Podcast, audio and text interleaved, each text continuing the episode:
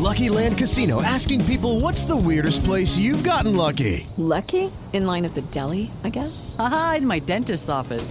More than once, actually. Do I have to say? Yes, you do. In the car before my kids' PTA meeting. Really? Yes. Excuse me, what's the weirdest place you've gotten lucky? I never win and tell. Well, there you have it. You can get lucky anywhere playing at LuckyLandSlots.com. Play for free right now. Are you feeling lucky? No purchase necessary. Void where prohibited by law. 18 plus. Terms and conditions apply. See website for details.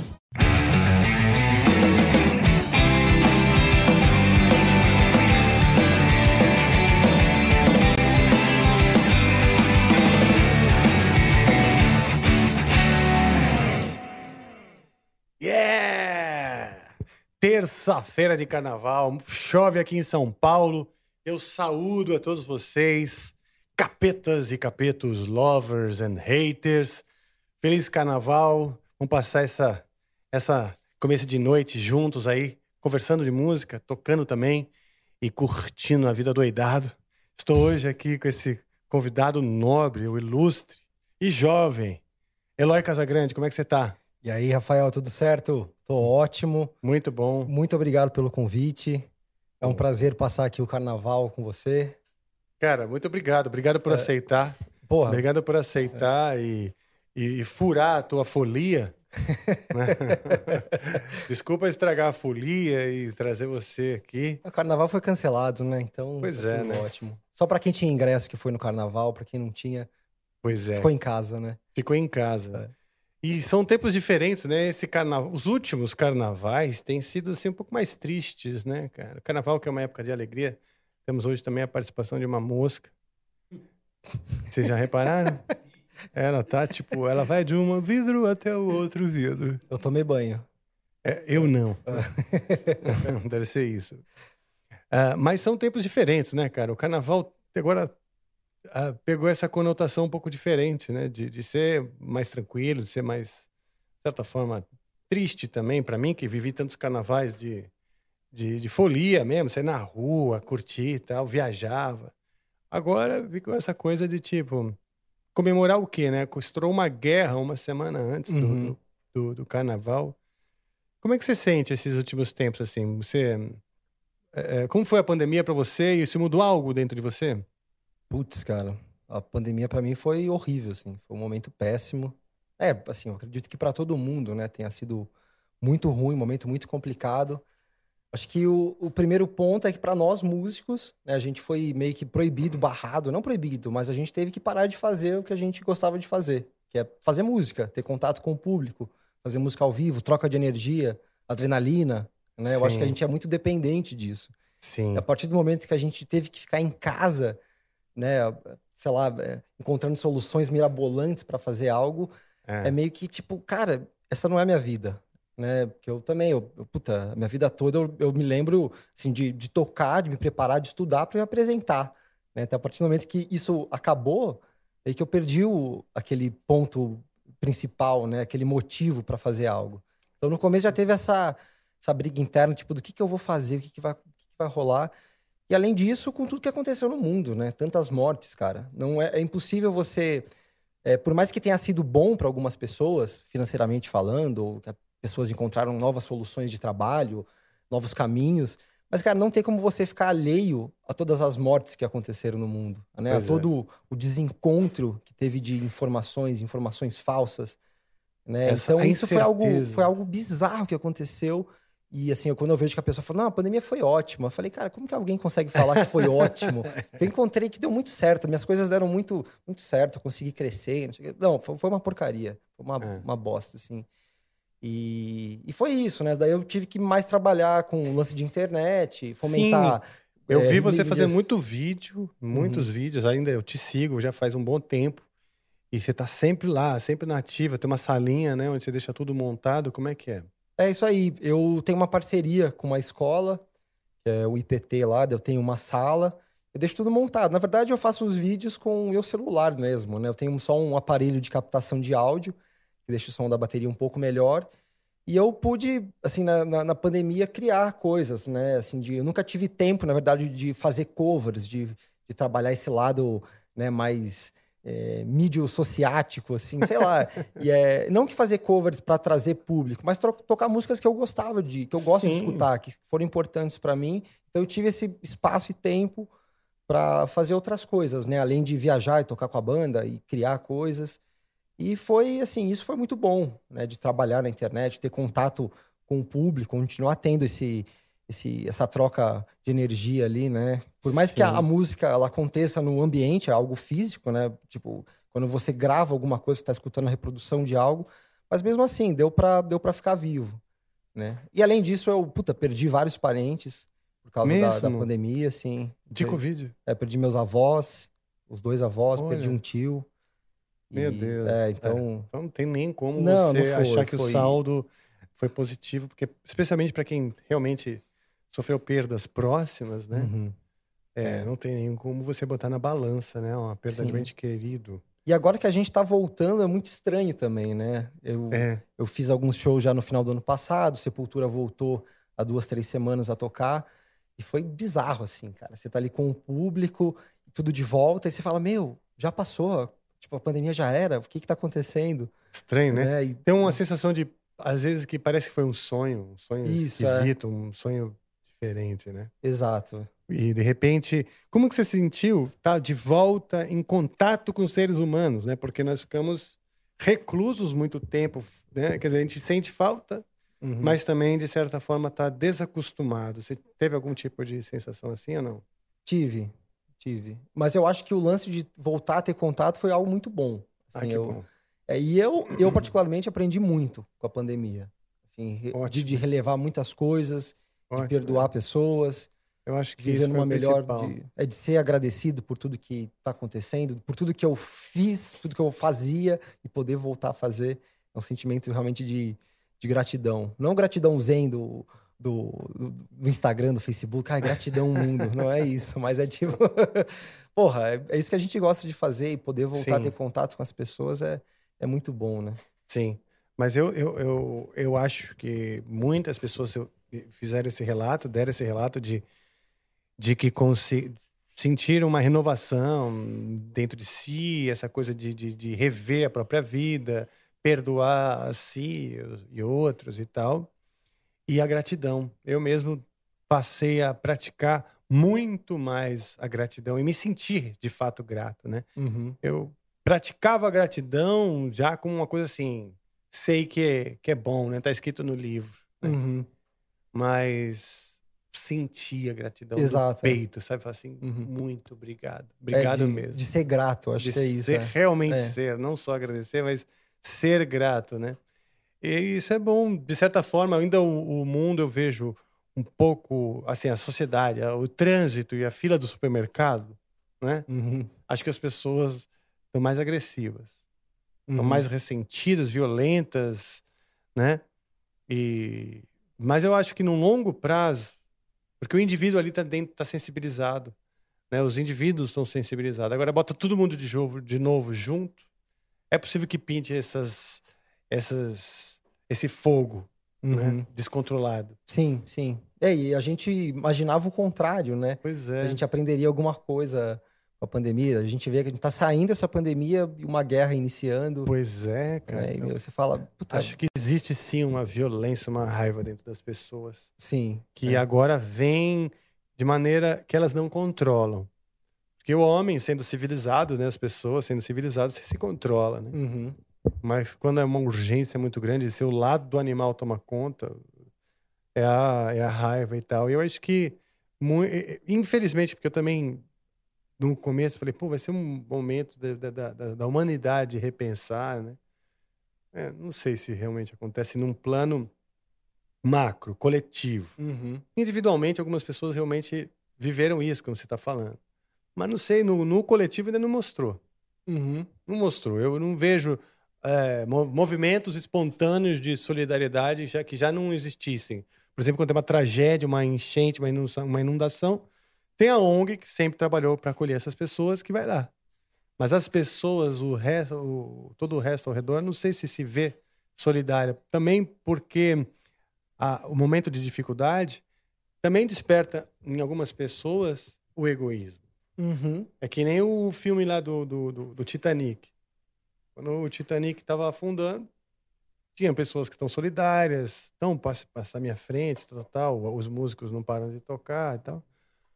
O capitão vai afundar com o navio. Mas todo o resto, salve-se quem puder. Uhum. Sai da minha frente. Sim, Então sim. tem, eu acho que despe- despertou também em muitas pessoas, talvez na maioria, não essa reflexão de empatia e so- solidariedade, mas sim uma sensação de que ela tá lutando para viver. Uhum. Então dá licença, sabe? Sai da frente. A fila do supermercado tem gente brigando. No trânsito tem gente brigando. Mas assim, muito mais do que eu me lembro que era. É, faz sentido, faz muito sentido. Eu nunca tinha pensado por esse lado, na verdade. Mas eu acho que parte também desse momento que a gente viveu de, né, de uma, uma disputa para a vida, para viver. Pois é, Né, de financeiramente. Cara, as pessoas se tornaram mais agressivas nos negócios. pois Porque é. os negócios tiveram que se reinventar, as pessoas tiveram que É. arrumar nova, novas formas de ganhar dinheiro. Então, eu acho que isso despertou esse lado mais egoísta, ainda mais capitalista das pessoas, né? Tipo de, Sim. Eu tenho que sobreviver, eu tenho que ganhar, disputa. É, eu, não tinha pensado nisso, mas faz muito sentido. E quando vo- você, quando nós fomos forçados a essa reclusão, né? Qual era a sua órbita de pessoas próximas, pessoas que estavam fisicamente próximas a você? A minha esposa, a Ariane. Só vocês Só- dois, Só então. nós dois, é. Vocês têm bicho? Não. São os dois. Fora é. eu, não. Você é um animal doméstico. Você é um animal doméstico. É ela que tem o bicho. Sim. E, e você sentiu nesse momento, porque a dinâmica dos casais também foram ah, impactadas, né? Uhum. Inevitavelmente.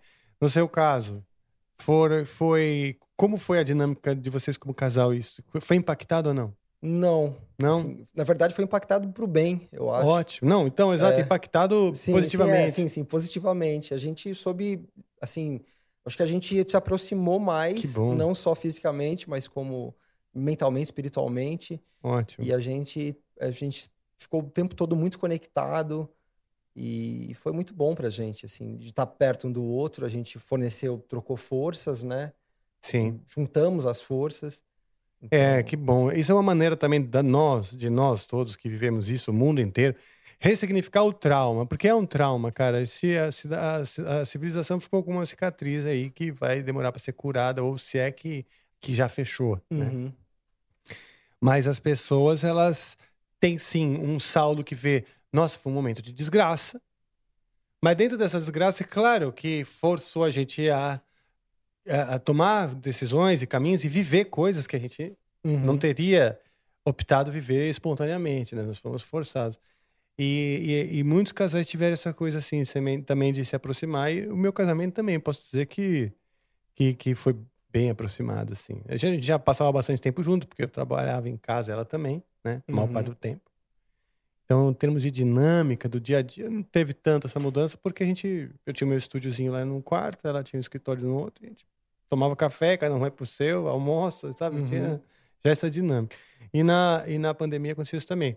Mas eu passei, sei lá, seis meses sem ver minha mãe. Sabe assim? Que sim. mora no mesmo bairro. Uhum. Naquela coisa, pô, os mais velhos têm que poupar. Aquele pânico, medo que no começo era muito maior até. Hoje a gente sabe lidar. Ah, pega aí a máscara, desce, né? Uhum.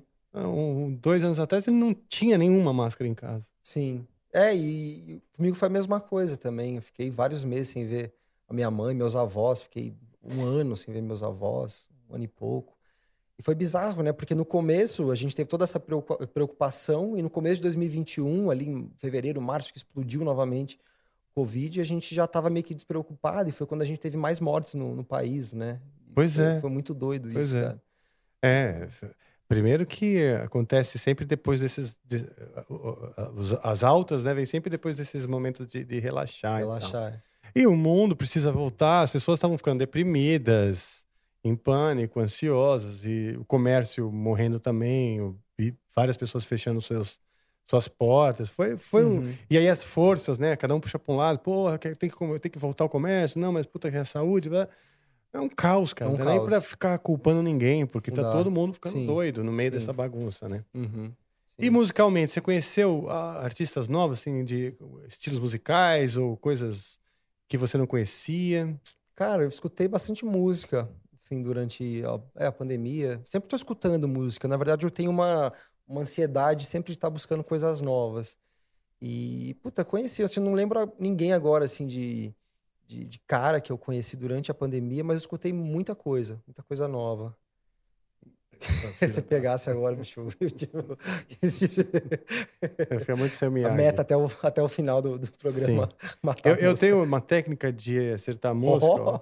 Oh, Caralho, pousou na mão. Ah, Eu A minha técnica é com, com, com toalha. Toalhinha, molhadinha na ponta, eu vou, vou na, de prima. Sério mesmo, só espero, eu só espero ela, obviamente, parar em algum lugar. Uhum. Que não seja tão próximo de uma lâmpada, que também é difícil. Porque elas gostam de lâmpada. que você é um cara precavido. Mas a gente soube agora que o Rafael que não tomou banho, né? Pousou nele. Você viu? É, exatamente. e e Tava é bem dedo o dedo. Esse aqui é o dedo. Nem lavou a mão, né? Sabe assim? Não lavou a mão. E ela tá, tipo assim, de olho no, embaixo da minha unha. O que, que tem embaixo da unha dele? Então, mas você não tava lembrando, né? É, Deixa eu ver aqui, eu posso pegar o telefone? Pode, pega o seu playlist aí, vamos lá. É que eu sou. Conta um pouco das coisas que você gosta. Eu quero achar coisas que a gente curte em comum, Tá. coisas que você pode me recomendar pra eu conhecer. Olha que louco. Recentemente, acho que faz mais ou menos um mês, eu tenho escutado mais música flamenca. Olha que legal. É, é, eu Que comecei legal. escutando Você curte mais o vi- violão ou o grupo? Mais violão. Eu escutei É? muito Paco de Lucia. Puta, eu sou fãzão. Eu vi, o- eu vi o Paco de Lucia Uhum. no antigo Palace, Caramba. que é hoje acho que virou uma igreja, se não me engano. Mas eu assisti o Paco lá, foi graças a Deus, né? Eu, eu pude vê-lo antes dele morrer.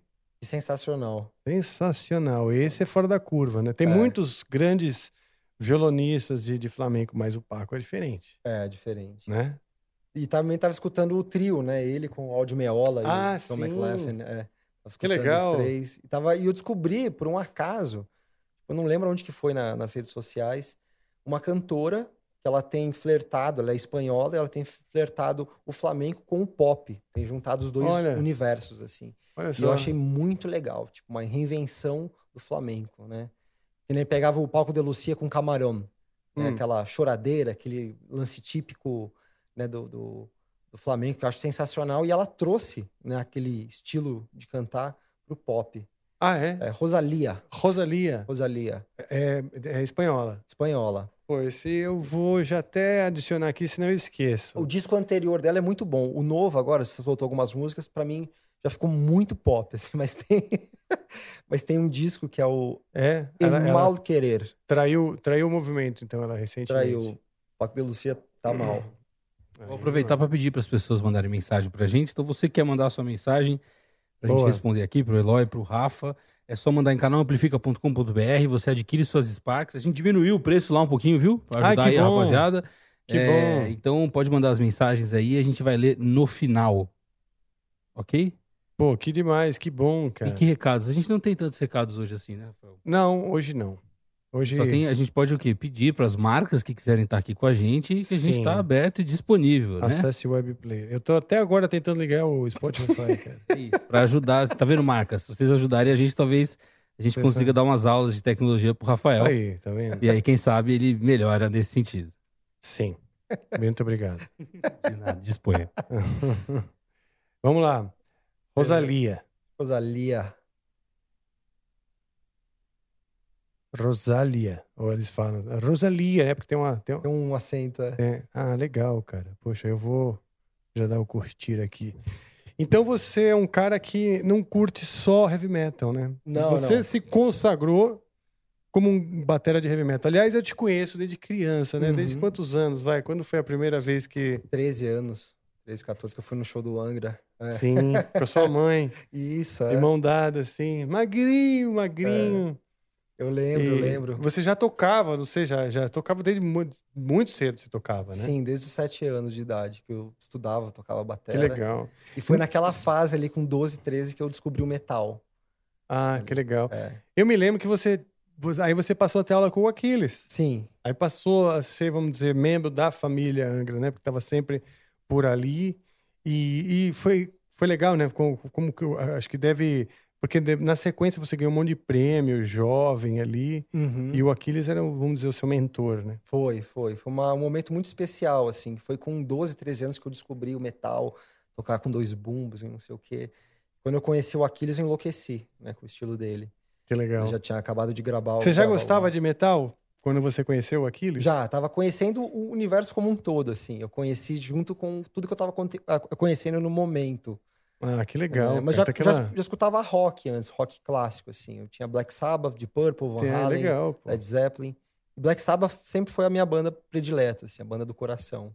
Que legal, porra. É. E o Bill Ward é um batera que eu gosto bastante. Sim, eu Não, também o- acho genial. Sei lá, o, o jeito, né? A parte humana, Exato, é. Isso sabe? aí. O Quanto ele coloca a parte humana na- na- no jeito de tocar. Tem uns É bateras que... que- Visceral, né? visceral. Não tinha É. técnica nenhuma. Você pegava uma baqueta como se ele estivesse cortando uma árvore, né? Pegando um machado. Não parecia que ele ia tocar a bateria, parecia Pois que ele é. bateu um prego. Tipo, E, e essa, e essa reunião aí que, que trouxe o Bill Ward de volta, aham. como é que tava o desempenho dele? Você que é batera. Cara, ele tava bem debilitado. é mesmo? Tava já. Foi quando eles voltaram lá em 2005, né? 2004, 2005. Você chegou a ver algum show? Não, não vi. Não? Não, vi. Assisti ao DVD que eles fizeram nessa época. Tudo já tava bem debilitado. É muito triste, assim, né? Mas Uhum. realmente, eu acredito que hoje em dia ele estaria incapacitado de tocar. Como ele já estava muito mal no ano de 2005, 2006. Leftovers or the DMV or house cleaning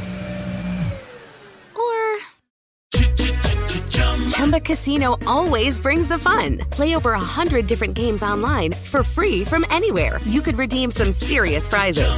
Chumba. ChumbaCasino.com. Live the Chumba life. No purchase necessary. Void where prohibited by law. 18 plus terms and conditions apply. See website for details. Leftovers or chumba the DMV number ninety-seven, or Chumba. house cleaning Chumba Casino always brings the fun. Play over a hundred different games online for free from anywhere. You could redeem some serious prizes. Chumba. ChumbaCasino.com. Live the Chumba life. No purchase necessary. Void where prohibited by law. 18 plus terms and conditions apply. See website for details.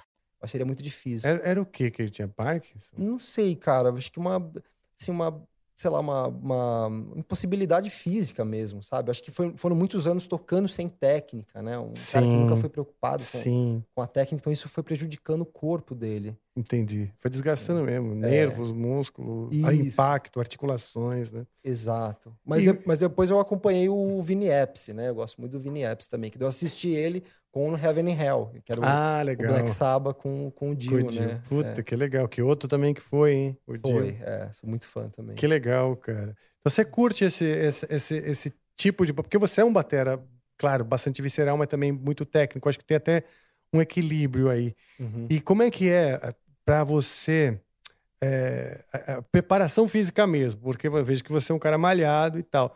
Isso ajuda na, na, na condição física? Ajuda, ajuda bastante. É? Ajuda muito. Pra tocar metal, principalmente. Você um- alonga bastante? Não muito. Não Às muito? vezes. É, quando eu lembro. Tá. é que o alongamento também, feito de forma errada, é prejudicial.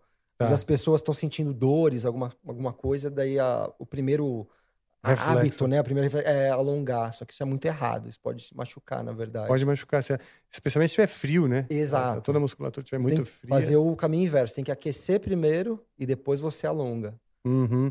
Não, eu pergunto porque assim, tem uns caras que são marombados, são muito duros, né? Uhum. E você é um cara muito elástico, vamos dizer assim, leve. Aham. Nem parece que tem aqueles bração tocando, né? É. E Eu comecei a fazer musculação porque eu tive tendinite. Né? Ah, eu tive tá. dores crônicas na tendinite, porque ela nunca deixou de existir. Sempre tá aqui comigo. Só que a partir do momento que eu comecei a fazer musculação, as dores desapareceram. ah, Daí- que bom. É, daí eu nunca mais deixei de fazer e nunca mais tive dor. Olha só. É. Aí, Léo, Léo Mancini andou, andou tendo tendinite, Uhum. falar pra ele fazer musculação. Se bem que ele fez. Não, mas é que ele, ele fez. Não, mas, Rafa, eu treinava. Eu treinava, não sei se era karatê, o que que era. E a gente batia com o braço no pau da árvore e tal.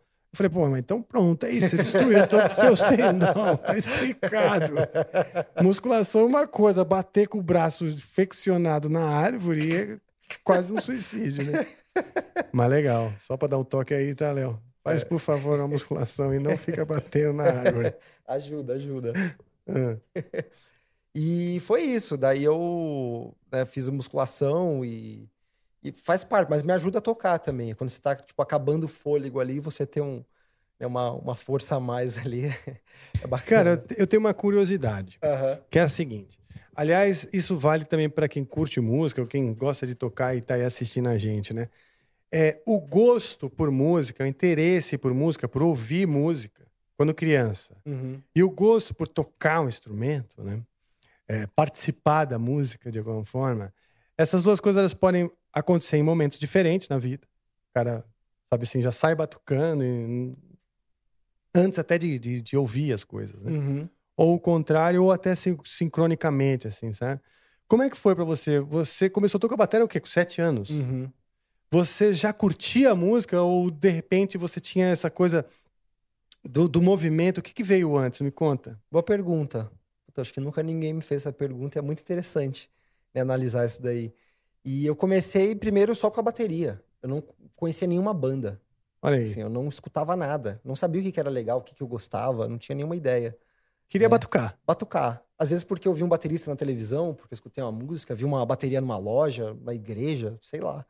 Daí Interessante, eu fui conhecendo bandas e bateristas depois, Uhum. né? Daí eu falei, puta, esse cara toca bem, olha só, deixa eu escutar isso aqui. Daí eu fui conhecendo aos poucos. É, mas o meu é, real interesse, o primeiro interesse foi com o instrumento por si só. Assim, a bateria achava legal. E quando você começou, isso é interessante, porque eu vejo músicos que tiveram isso. Tem um, quando criança, um ímpeto de tocar. O Pipoca, né? O Michel Pipoquinha, o baixista, teve uma coisa assim, querer tocar, querer participar, sabe assim, uma compulsão, né? E hoje, grandes músicos. Uhum. Você, o Pipoca. É, E eu fico pe- pensando aqui, que curioso. E nessa época você já gostava. Você, você gostava de algum tipo de música que não tinha bateria como evidência? Sei lá. Estilos musicais, Uhum. por exemplo, que não tinha bateria. Putz, eu acho que não. Eu acho que eu levei muito tempo pra amadurecer isso, assim, e para gostar de outros estilos que não tivessem bateria. Teve uma minha fase ali de, de criança, né? 10, 11 anos que eu comecei a conhecer muitas coisas, 12, 13, metal. Tinha que ter bateria pra mim. Música que não tinha bateria, eu não, não, nem escutava. Porque eu Ah. tava naquela fase de absorver, tipo, de, de ter que estudar, de entender coisas novas dentro do meu instrumento, do meu universo. Então, tudo que era fora, eu não queria saber. Tipo, era E que, momento, e que momento você se lembra de que, que aconteceu de você ouvir uma música Uhum. e já conseguir imaginar o que o cara tava fazendo? Puta, eu sempre fui meio que treinado pra isso, assim. Meu primeiro professor, o Lenilson Silva, que era de São Bernardo do Campo, assim, ele tinha uma forma muito prática de ensinar, realmente de escutar alguma coisa e ver o que estava acontecendo, entender e reproduzir. né? Ah, Então eu sempre legal. aprendi muito de ouvido. Então isso me ajudou a escutar músicas e entender o que o baterista estava fazendo, ou, ou- ou tentar imitar o que ele estava fazendo. Né? E foi. Até inclusive o Bruno também fez. O Bruno Valverde fez aula com o Lenilson. né? A gente, a Ah, gente é, começou né? junto, É é. verdade. Vocês têm a mesma idade? Eu acho que sim. Acho que o Bruno é um pouquinho mais velho do que eu. Olha mas a gente começou praticamente junto. Ele começou um pouco depois, na verdade. Eu lembro quando eu já estava ali com uns, uns 10 anos, ele começou a fazer aula com o Lenilson. Tá. E vocês eram da mesma área? Sim. Não, mais ou menos. Eu morava em São Caetano, O Bruno acho- era de Mauá. Mauá, isso. Daí o profe- nosso professor, ou ele vinha até o professor, eu não lembro como que era. Tá. Mas a gente sempre se Mas o encontrava Lenilson na... era por ali onde era? Era, ele meio que ia na casa de cada um. Ah, ele visitava. Visitava, ah, é. legal. Era muito Pô. legal, é. E daí a gente sempre se encontrava nas festas, tipo, de final de ano, né? Que tinha aquela... a- Ah, as festas dos, dos Do- alunos. Dos alunos, é. Festa não, Ah, era a apresentação, Encontro, né? é, legal. Recital dos, do- dos alunos, a gente sempre se encontrava. Hum. Você lembra, vamos lá, lembra de uma música que você tocou num desses recitais aí? Era solo. A gente Ah, fazia era solo. solo? A gente fazia solo. É. Sério? Sério, sério. O O Lenilson- Lenilson era liberal, hein? Ele era, ele era muito doido. Imagina, É. duas horas, três horas dos alunos fazendo solo e ele lê no final ainda, vibrando. É feito pra bateras, né? Só pros caras. Muito. Era tipo isso, toda a família ia lá e escutava solos de bateria. Mas olha que genial, cara. Legal. Né? É. Porque ele respeitava ao E é- máximo o instrumento. Exato, né? e, e- e e- considerava e respeitava a bateria como uma forma de expressão Sim. da musicalidade, não só ah, faz parte de um grupo para compor um arranjo, para não é para Uhum. dentro de um contexto X. Não, é, é o, o aluno e a bateria se expressando. E devia ser muito interessante mesmo, porque cada aluno deve ter um jeito diferente de fazer, né? Sim, sim. E a gente formulava um solo em conjunto. Tipo, era eu e o Lenilson, o professor, Ah, tá. a gente fazia esse solo, mas assim, ele sempre respeitava o que, que eu queria fazer.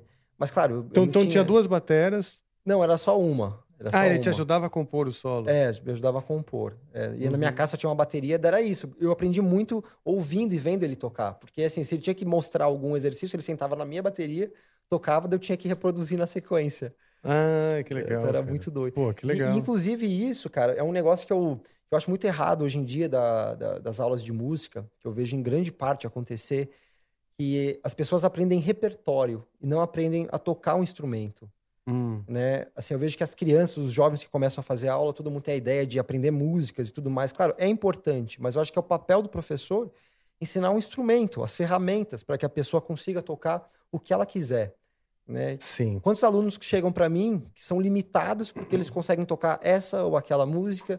Tá, e essa música, como que eu toco? Falei, como assim, como que eu toco essa música? Escuta aí, pô.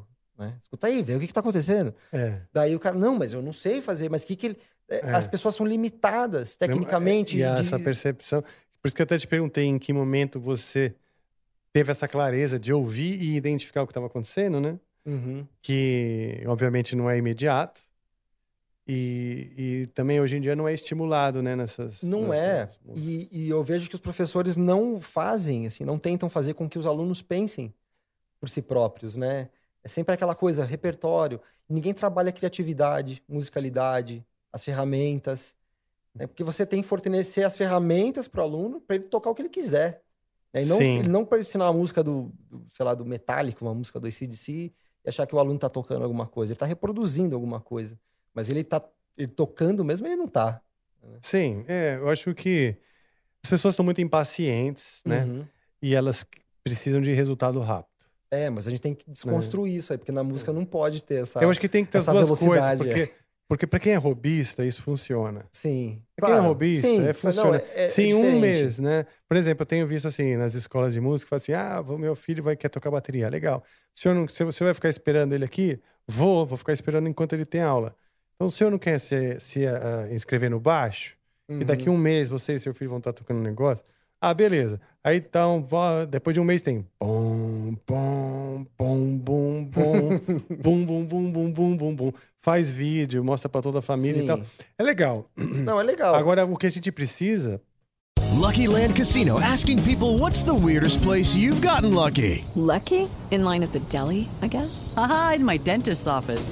More than once, actually. Do I have to say? Yes, you do. In the car before my kids' PTA meeting. Really? Yes. Excuse me, what's the weirdest place you've gotten lucky? I never win and tell. Well, there you have it. You can get lucky anywhere playing at LuckyLandSlots.com. Play for free right now. Are you feeling lucky? No purchase necessary. Void where prohibited by law. 18 plus. Terms and conditions apply. See website for details.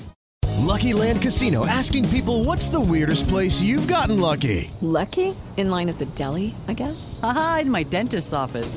More than once, actually. Do I have to say? Yes, you do. In the car before my kids' PTA meeting. Really? Yes. Excuse me, what's the weirdest place you've gotten lucky? I never win and tell. Well, there you have it. You can get lucky anywhere playing at LuckyLandSlots.com. Play for free right now. Are you feeling lucky? No purchase necessary. Void where prohibited by law. 18 plus. Terms and conditions apply. See website for details. é que não, não deixar de não desperdiçar talentos. Uhum. Porque se a gente considerar que todo mundo é robista e quer resultado rápido, a gente não vai estar dando as ferramentas que você está dizendo, entendeu? É eu achar um equilíbrio no meio dessa história aí. As escolas, para sobreviver, elas, tão, elas precisam oferecer resultado rápido, porque hoje o mundo é disso. Olha, aprenda a falar russo em sete dias. Uhum. Compre Sim. meu curso e fale russo em sete dias, né? Caso você seja listado aí para.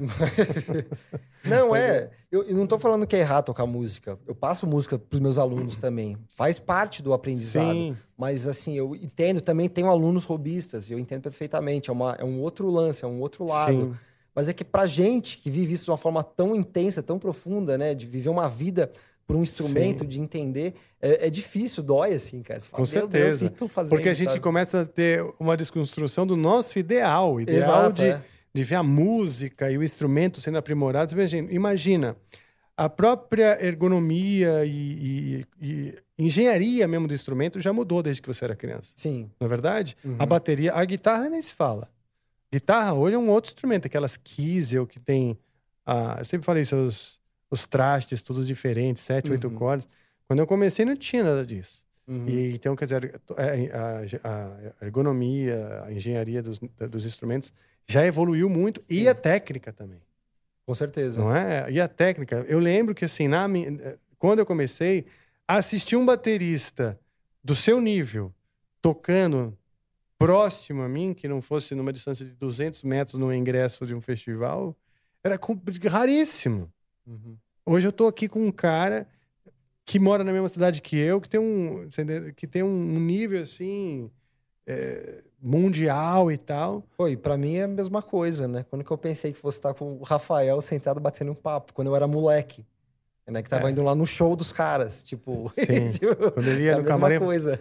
só fala: tira a mão daí, moleque, salgadinho é pra. Salgadinho pra banda, pô. É bem você isso, né, Rafael? Roubava um salgadinho lá no camarim do Angra, com Sempre- certeza. Sempre fui gente fina. Educado. pô. Não, Metalheiro educado. sim. Aliás, o Angra tinha. Sempre acolheu as pessoas. Tinha um clima bom, né? Sim, sim. É, pô, que legal, cara, que legal. Não, e é assim, um, um, um, para mim é um privilégio. Hoje, hoje olhar né, o quanto você já, já evoluiu e já passeou com o teu tom pelo mundo e, e poder trocar essa ideia. Essa ideia aqui, para mim, é preciosa, até pela minha, minha curiosidade, minha Pô, é. vontade. E para quem tá assistindo, cara, porque tanto para quem gosta de música quanto para quem é, tá querendo se aprimorar no instrumento, tudo, todas essas conversas, cara, ajudam muito. Porque eu acredito o seguinte: é, você pega. São Paulo tem muito guitarrista bom, uma porrada de guitarrista bom. E, e quanto mais e você tem mais, guitar, mais guitarristas juntos, quanto mais músicos se encontram, Uhum. mais eles melhoram. Sim. E não é só porque falo assim, "Ô, me conta como é que você faz, sei lá, o paradida, essas coisas. É, a gente aprende muito com a pessoa, Exato, é. Não é? Você, respira um pouco do que, que é ser músico, né? Uhum. O Ariel Coelho, que é um professor de canto, aliás, um forte abraço pro, pro Ariel, professor maravilhoso, ele forma professores de canto. Ele uma vez falou assim, Rafael, aprender a cantar é aprender a se postar como um cantor. Então você precisa aprender, se você quer aprender a cantar, você precisa aprender a se portar como um cantor. E eu vejo muito isso, um músico, ele, ele, num certo momento, ele se porta como músico. Você traz aqueles recursos, mas você passa a ser aquilo o tempo inteiro, não só quando você está com o seu instrumento, Uhum. quando você está ali no, no auge da tua prática, né? Sim. É, então essa troca aqui, ela é valiosíssima, cara. Eu concordo, concordo. Eu acho que aprendi, às vezes, mais com os meus professores, falando, conversando com eles, do que estudando mesmo, né? De É. tentar ir tentando tocar alguma coisa. Pois é. Eu, eu, eu, eu perdi muito aluno nessa vida, porque eu era um professor chato, rigoroso. E, e, eu, eu gostava de dar, assim, caminhos complicados Aham. para provar mesmo a perseverança. Por exemplo, folha de modos gregos é um negócio que eu me nego a dar. Porque, tipo, digita modos gregos na internet tem lá, Aham. não é? Agora, eu vou te explicar aqui como que funciona mais ou menos e você, semana que vem, me, me, me traz o modus aí, né? Uhum. E, aí eu falava do modo mais, não mais difícil, mas assim, explicando a geometria do instrumento, Sim. né? Então, por exemplo, primeira aula do cara, eu falava, ó, isso aqui é a corda Mi, tá? Aham. Corda Mi. O violão, a guitarra tá dividido de meio e meio tom, certo? Então, você, você, conhece, você conhece a escala? O cara nunca ouviu falar de coisa. É. Conhece Dó, Ré, Mi, Fá, Sol, Lá, Si, Dó? Sabe repetir isso? O cara, é, claro, né? Dó, Ré, Mi, Fá, Sol, Lá, Si, Dó. Ótimo. Quais as notas que tem o som de, de I? Né? Dó é O, né? Lá, som de A. Quais as duas que tem o som de I? Ah. Ah, Mi e Si. Ok. Então, beleza. Então, você vai fazer o seguinte. O, o violão está dividido em 12, tá? O Mi e o Si, todas elas, para você passar para a próxima nota, você tem que pular duas. Então, por exemplo, Dó, você vai ter que, se você andar uma casinha, vai, você vai pro Dó sustenido. Se você andar mais uma, você está no Ré. Uhum. Quando chegar no Mi e no Si, você não pula. Você vai direto para a próxima. Quem vem direto depois, quem vem depois do Mi? Aí o cara. Ré, mi, fá. Fá, ok. E quem vem depois do si? Dó, ré, mi, fá, sol, lá, si, dó. Beleza. Aham. Agora vai pra tua casa e se vira. Aham. Né?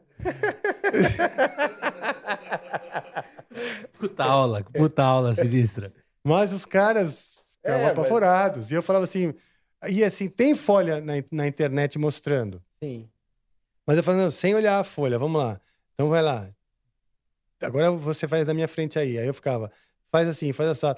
Tudo tentando estimular de uma maneira construtivista, né? Aham. Que o cérebro do cara entendesse. Não que ele decorasse um desenho, sabe? Uhum. Eu acho que o decorar o desenho, às vezes. Cara, talvez faça até o cara passear assim pelo, por todo o braço, mas não necessariamente vai criar coisas musicais. Musicais. Mas eu entendi. Você estava tentando, tipo, emancipar o aluno. É, né? exato. Tipo, cara, tipo... É eu isso. Tô te explicando aí, é... Mas eu acho É assim que, que esse é funciona. Esse, é- Aí esse você que é assim, ó, o braço divide na metade, o, o, o, o, o intervalo mais dissonante de todos é o mais simétrico. É aquele que você pega a oitava, divide exatamente no meio, Uhum. exatamente no meio, então, e você vai ter o, o intervalo mais dissonante. Como essa perfeição geométrica, em termos de harmônicos, né, é, é tão contrastante. Essas coisas me fascinavam, ainda me fascinam, né? Pô, é isso, essas reflexões sobre como que, que, que essas combinações funcionam, né? Uhum. Eu ficava sempre assim. Se o cara não tinha curiosidade, que é a maioria, a maioria não tinha curiosidade. A maioria fa- falava assim, Rafael, me fala como eu faço uma música que nem a do Hammerfall, vai. me explica logo, meu. Cut the bullshit. Aham. Sabe assim? Sim. Só Eu botar, assim, só botar eu nove bumbos te no palco. explicar. Eu falava, não vou te explicar, cara. Tem um montão de professor que vai te explicar. Aham. Pega um tutorial na internet, Sim. baixa o Cubase e Pô, vai que vai. Que pena que eles não souberam aproveitar, né, meu? É. Não, não precisa de mim É. pra isso. Tipo, vai Sim. lá. Então, alguns sobreviviam. Aham. E como eu também sou desses que conversa muito, os que sobreviviam, no fim, ficavam interessados em conversar também um pouco, né? Pô, que bacana. Que bacana. Isso aí. Mas era muito terrorista, cara. É esse tipo de professor que eu, que eu acho legal. Pois é, porque você quer ir fundo, você quer se aprofundar, mas não é todo mundo, né? Sim. Tem gente que, ah, eu acho que a maioria quer o resultado rápido, quer tocar ali. E, e No- quando, e quando tem aluno que o cara vai, meu, e o cara tá tão desmotivado ou sem vontade, às vezes você tá com mais vontade que o aluno, cara, Sim. é deprimente, assim, é deprimente. Cara, eu você tá falava ali, assim. tipo, animado, cara, puta, vamos, e o aluno tá lá, assim, abrindo a boca, você Não, então. Você Aí eu fala, falava- bicho, o que, que esse cara tá fazendo aqui, meu Deus do céu? Cara, você tem que falar sério. Eu falava É. assim, ó. É, o fulano, eu acabei de te li- de ligar aqui o sinal amarelo.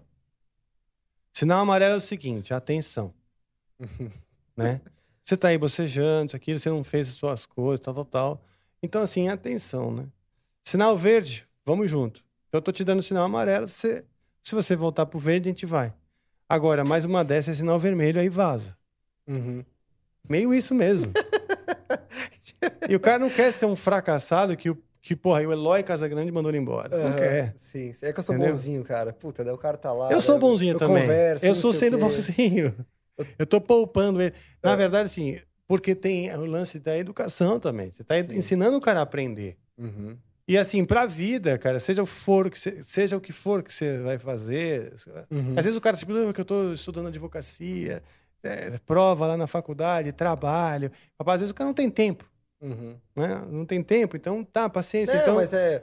Mas não é nem o quando o cara não estuda, assim. Às vezes o cara tá ali, tipo, se o cara não estudou, tem Exato. tá tudo bem, mas se o cara tá interessado, puta, é, é tranquilo, é fácil, entendeu? As coisas caminham. Sim. Mas tem pessoas que não sei o que acontece, cara. Então aí você vai dar um outro discurso do eu, eu professor chato. Vai se ferrar. Eu tenho um discurso também do professor chato que é assim. É. A postura do aluno, ela tem que ser ativa. A postura do... Quando eu vinha com esse papo do sinal amarelo, eu falava, olha, a tua postura tem que ser ativa. Você tem que vir aqui querendo é, sugar coisas de mim. Não adianta você ficar aqui passivamente sentado achando que eu vou te entregar o que você quer ou precisa. Uhum. Não é? Por quê? Porque ah, o professor, por exemplo, para te ensinar blues, heavy metal, jazz, um monte de estilo. Mas o quem vai fazer o filtro do que serve, o que não serve pra você, o que, que você tá interessado, pra que caminho você quer seguir, é você. Uhum. Agora, tenho muitos alunos que ficam esperando o professor também desenrolar todo o destino dele. E não é Uhum. assim. O, Sim. professor, o aluno tem que ter uma postura ativa, tem procurar ao menos saber o que quer. leftovers, or the DMV, Number 97. or house cleaning, or Chumba Casino always brings the fun. Play over a hundred different games online for free from anywhere. You could redeem some serious prizes. ChumbaCasino.com. Live the Chumba life. No purchase necessary. Void where prohibited by law. 18 plus terms and conditions apply. See website for details. Lucky Land Casino asking people what's the weirdest place you've gotten lucky? Lucky? In line at the deli, I guess? Haha, in my dentist's office. More than once, actually. Do I have to say? Yes, you do. In the car before my kids' PTA meeting. Really? Yes. Excuse me, what's the weirdest place you've gotten lucky? I never win and tell. Well, there you have it. You can get lucky anywhere playing at LuckyLandSlots.com. Play for free right now. Are you feeling lucky? No purchase necessary. Void where prohibited by law. 18 plus. Terms and conditions apply. See website for details. e saber o que ela quer daquele professor. Se ele não souber, ele fica ali sentadão falando: "Ah, o que que você tem para me passar hoje? Puta, eu posso passar tanta coisa. Uhum. Tem tanta coisa que a gente pode falar. Ah, vamos lá. Eu vou jogando aqui até pescar um pouco do que, que é o interesse do cara. Mas se esse interesse nunca aparece, é porque esse cara tem a postura muito passiva. Uhum. Aí, tipo, beleza. Ah, tá. Às vezes você fica sentado lá, mas você também se sente um bosta. Por quê? Sim. Paga as tuas contas, você não vai mandar o aluno embora, blá, você também não quer arrumar uma confusão com a diretoria da escola. E você vai levando. Só que é uma bosta isso. Não, é, pois é. Ligou secretaria, fala, ó, fala que na remarcação não tem mais horário, tá? É, tá- tipo, tô tudo o bom é preenchido. estar bombando de aluno, pra você poder escolher. Não, mas quando isso não acontece, É, essa é a quando isso tática. acontece, é, Meu, tá cheio, velho. Puta, não... Vai rolar. Não, mas tava cheio recentemente. Verdade. Não, eu nunca mandei ninguém embora, assim, nunca re- recusei dar uma aula, mas é difícil, é difícil de lidar.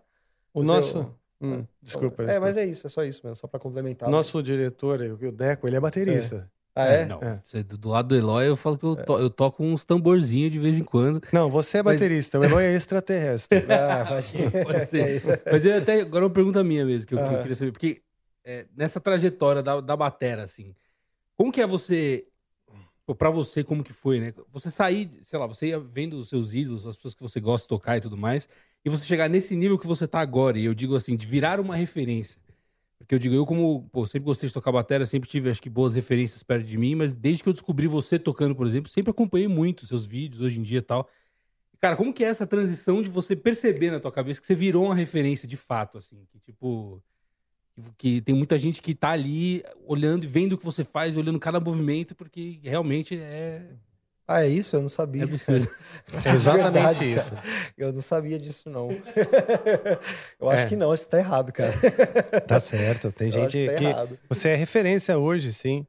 E hoje, com a internet, o público se aproxima demais do, do, do ídolo, no sentido de. No minha, na minha época, a gente via o resultado do trabalho do cara. Você viu o show do cara, o álbum pronto.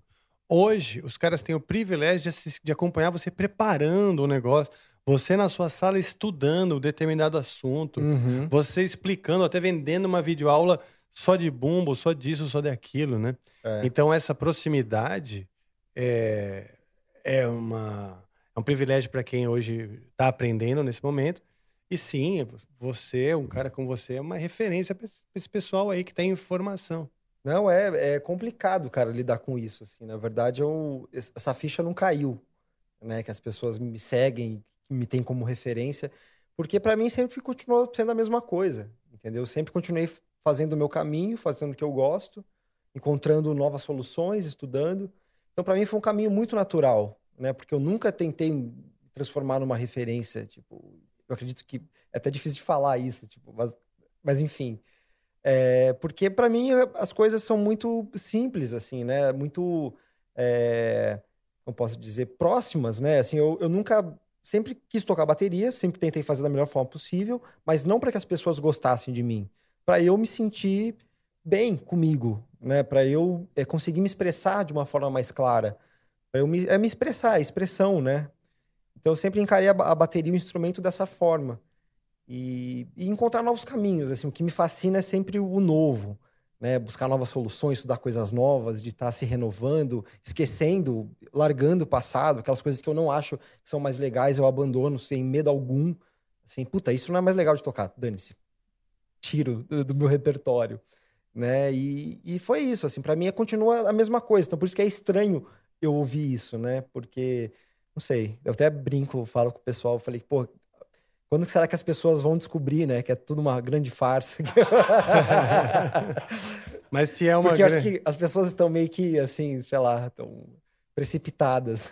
Não, eu, olha, eu vou te falar. Eu também me sinto assim, n- n- nessa, nessa quesito da grande. Eu te entendo quando você fala de ser uma grande farsa, porque eu muitas vezes me sinto assim.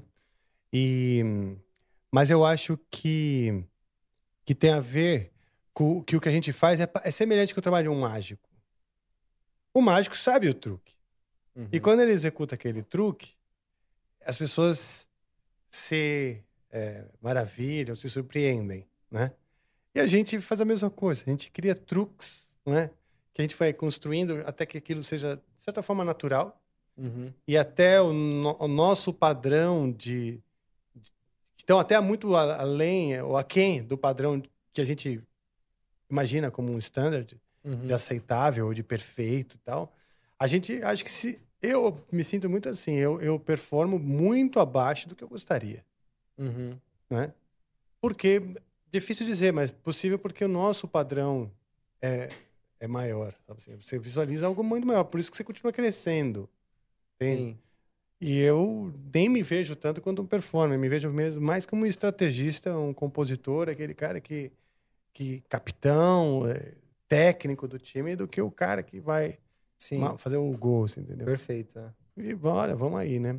Uhum. Falando de, de descobrir coisas novas, eu trouxe o meu Octapad hoje aí, isso aí tava, tava encostado aí há um tempo. Eu tive pouco tempo para para explorar. Não, não conheço. Não- Você não conhece, Não você- é um brinquedo, é um brinquedo muito interessante. Eu, eu toco bateria, velho. Não, não sei tocar não- esse negócio.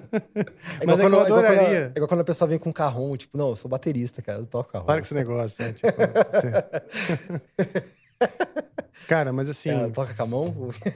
Pode ser, pode ser com a mão também. Isso, isso aí, aquela coisa, né, que, que, que, que as crianças adoram. Sim. Né? Tá. Eu, eu, agora, por curiosidade minha mesmo, eu trouxe para ver você Quebrando. quebrando. Não, Quebrando seu octapad.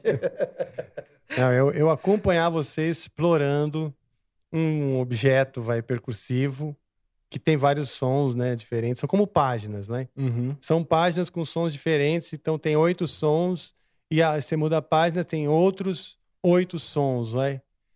E, e dá pra brincar com esse negócio aí. É, o- é o que eu sempre falo quando alguém me chama pra tocar numa bateria alheia, né? A pessoa fala, não, Eloy, faz uma palhinha ali, faz uma palhinha. Eu falei, ó, eu vou quebrar. Tá. A pessoa, não, De deixa ódio. quieto, deixa quieto. Não, então não precisa. Eu falei, ó, se eu sentar lá, alguma coisa eu vou quebrar. Não, Essa é a não. única certeza que eu tenho. então tá bom. Você, você quebra muito prato. Eu Baqueta quebro, quebra Eu bastante? quebro tudo, é. Quebro tudo. É mesmo? Quebro muita coisa. Sério? Mas por conta da força? Ah, da intensidade. Da intensidade. Ela pulsa. É, exatamente. Não é força, é intensidade. Energia. Hum, isso é bom, pô.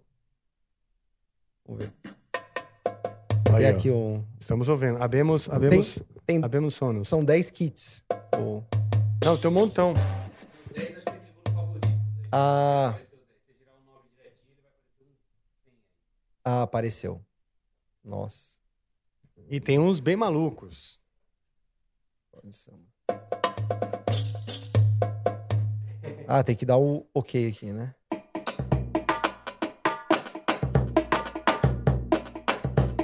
Ó.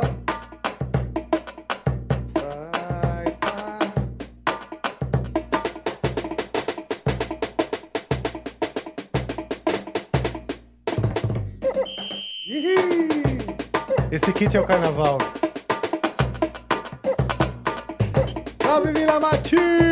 Tem que dar um jeito de encaixar esse, esse, essa cuíca no meio das outras coisas. Daí começa o desafio Qual é, agora, a, né? qual, é, qual é a cuíca? Esse aqui. Eu tenho que colocar a caixa junto com o surdo e junto com o. o como chama isso aqui? Não. É o tamborim. É mais como fosse. Não, acho que não é o tamborim. Isso aqui é o tamborim. Ah, tá. Isso aqui é o. E você viu que cada lugar que você bate do, do pé de Repique, repique. repique.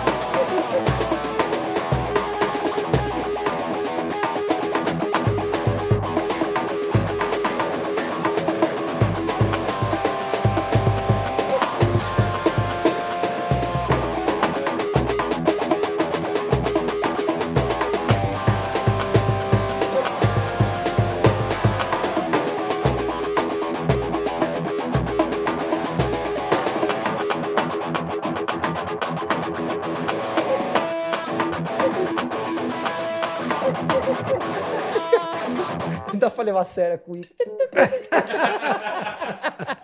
dá pra levar a Muda sério. a página aí, deixa eu ver.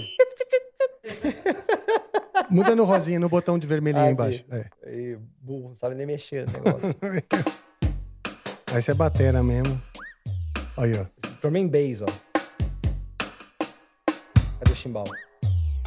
Aqui. Bumbo.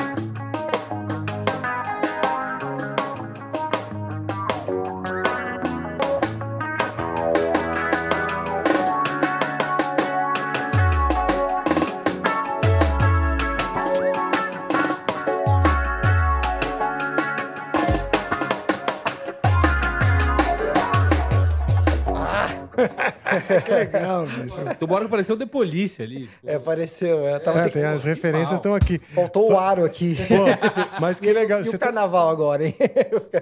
Porra, bicho. Vamos, pe- vamos pegar então algo pra gente tocar mesmo? Olá.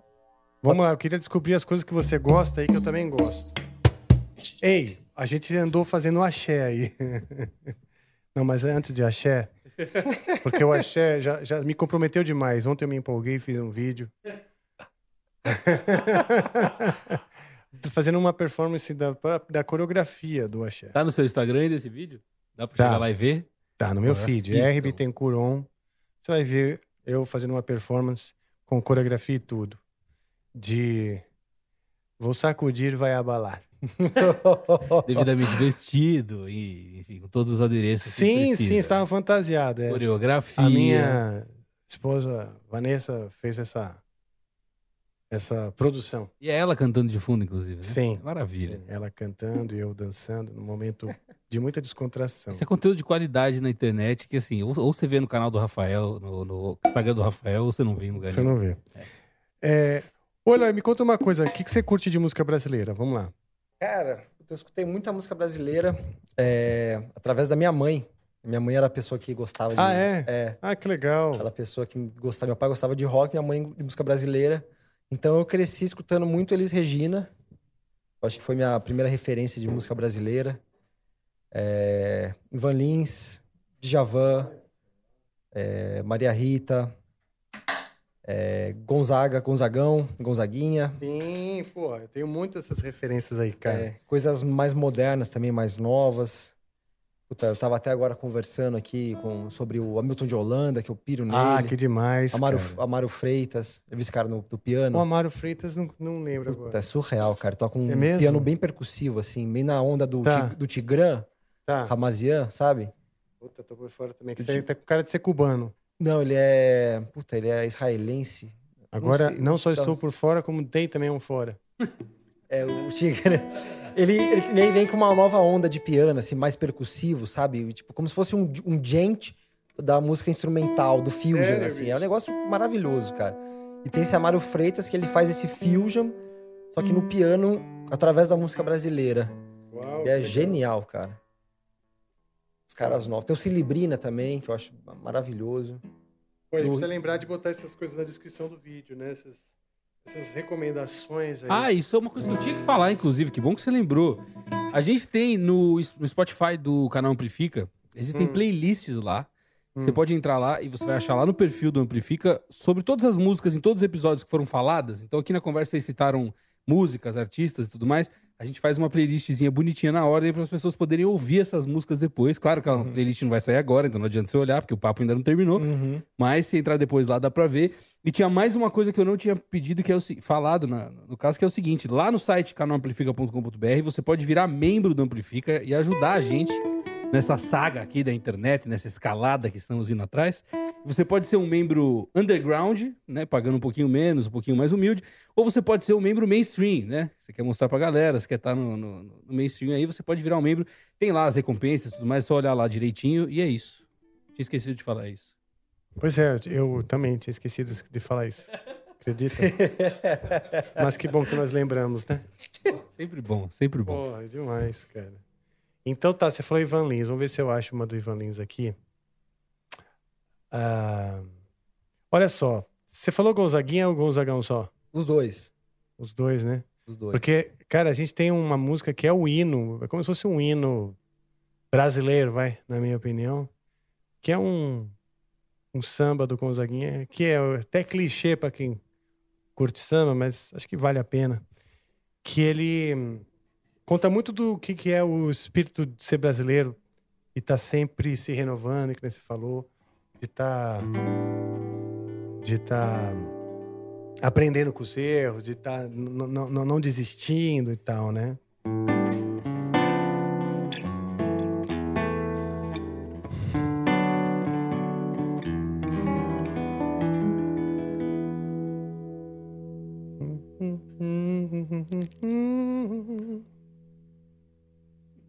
Vocês conhecem essa, caralho?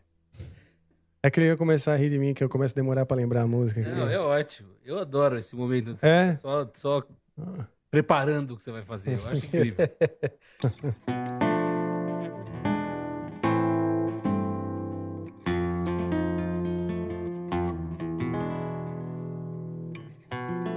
Eu fico com a pureza.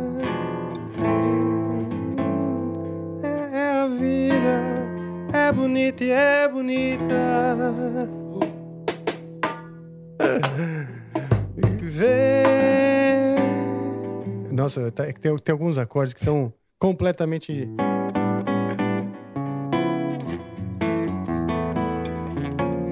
Isso, essa aqui não é a que a gente vai tocar. Essa aqui é- eu tava querendo mostrar essa música. Vamos- essa música é linda. Porque essa realmente nós não vamos tocar. É, Mas aí. assim, como nós não vamos tocar, eu quis pelo menos mostrar. Que ela essa música é sensacional. é. Não fiz lembra um- dessa? Então, não vai Então ser eu fiz essa. até um É. discurso, né, sobre a música. Nossa. E esse discurso realmente.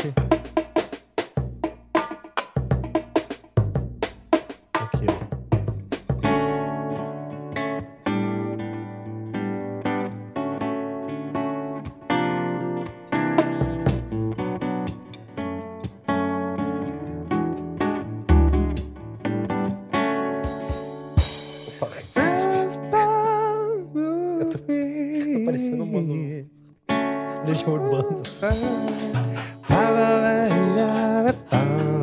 Ah, deixa eu perguntar. Lá no Sepultura, outras pessoas gostam de. Você falou que você gosta de Ivan Lins. Outras pessoas gostam de Ivan Lins lá? Perdi. Perdi.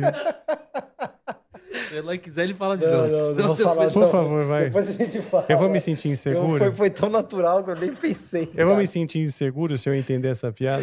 Foi tão... Nada não, não é nada com Ah, nada. então tá. Tá. É que eu, eu lembrei de um negócio aqui. O que, cara? Não, não. É uma coisa é que o- existe? é que o Octapad ele é muito melhor do que quando se toca com um telefone. Tipo Ah, Você tocar no celular, assim, ó. saquei. É, Fica bom, é. cara. saquei. Puta, fica bom. Saquei. Vocês querem beber alguma Eu vi coisa? algo estão- assim. Eu tô de água. Não, mas acabou aí? Precisa de mais? Acabou. Tô com, é. Quer Pode água, trazer, cerveja? quero. Água, Água, né? água Água, água, água. Tá. Então eu vou num Djavan. Aí. Tem alguma do Djavan que você gostaria de tocar? Como é que o seu público pode reagir? Você acha que seu público é muito conservador? E se você começa a tocar um Djavan, Ivan Lins, como é que eles reagiriam? Você não consegue prever isso? Ah, cara, eu não penso muito em relação a isso.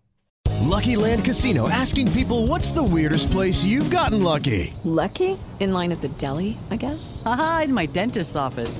More than once, actually. Do I have to say? Yes, you do. In the car before my kids' PTA meeting. Really? Yes. Excuse me, what's the weirdest place you've gotten lucky? I never win and tell. Well, there you have it. You can get lucky anywhere playing at LuckyLandSlots.com. Play for free right now. Are you feeling lucky? No purchase necessary. Void where prohibited by law. 18 plus. Terms and conditions apply. See website for details.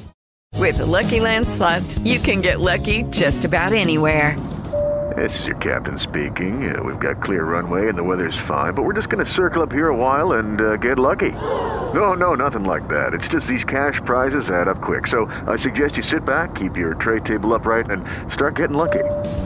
Play for free at LuckyLandSlots.com. Are you feeling lucky? No purchase necessary. Void where prohibited by law. 18 plus terms and conditions apply. See website for details.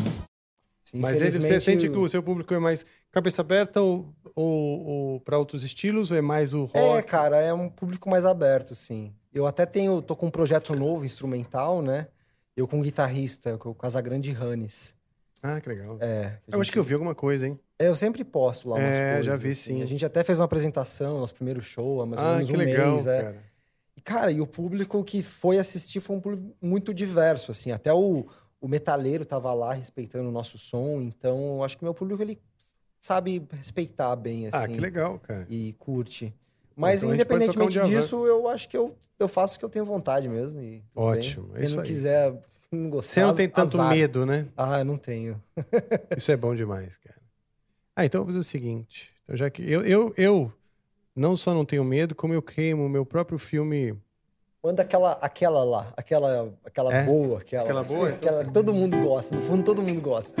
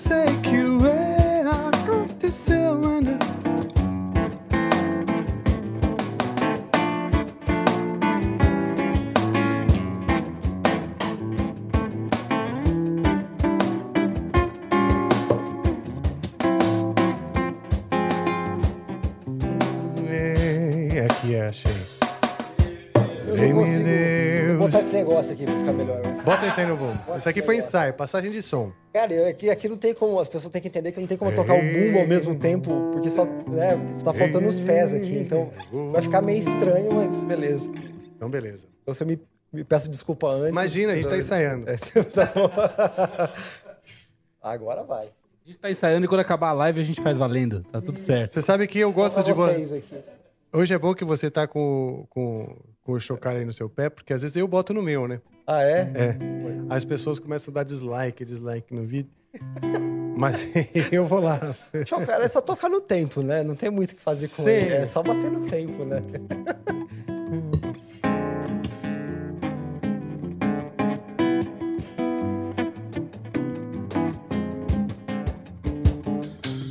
Valei-me Deus,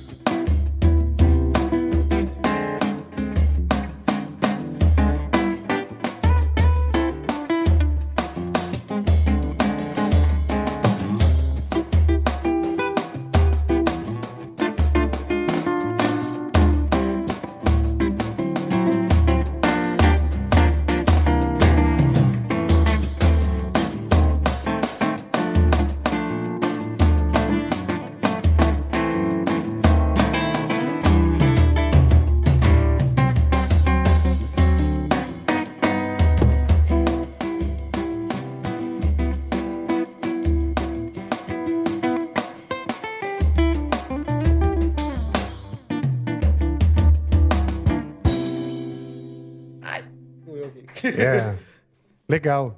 Caramba, mas é muito estranho isso aqui. Eu peço desculpa. Não tô conseguindo tocar direito. Bom, Tá bom pra você. Cara, posso falar uma coisa? Você ainda tá totalmente na vantagem. Você pode pedir desculpa. Eu tô no violão, que eu falo que é o meu instrumento. Eu meio mais fudido. Cara, eu tô vendo eu virando meme amanhã gente- Não, a gente vai pedir encarecidamente pro pessoal não fazer um corte. Isso, é esse o pedido que faz o corte não ser feito. Exato. É esse aí. Exato. Quando a gente pede, eles compadecem, né? Isso, pessoal, não faça um corte Não desse pedaço, por corte. favor. Pronto. Pô, mas ficou bom. Mas é isso, né? legal. Você Curti. sabe que tem muitos músicos que estão assistindo em casa que eles falam: porra, bicho, eu tô assistindo o Amplifica toda vez, toda edição, porque, cara, eu tava achando que eu era um bosta, que só eu que errava. Não, mas eu vejo que vocês também são bosta. Isso me motiva.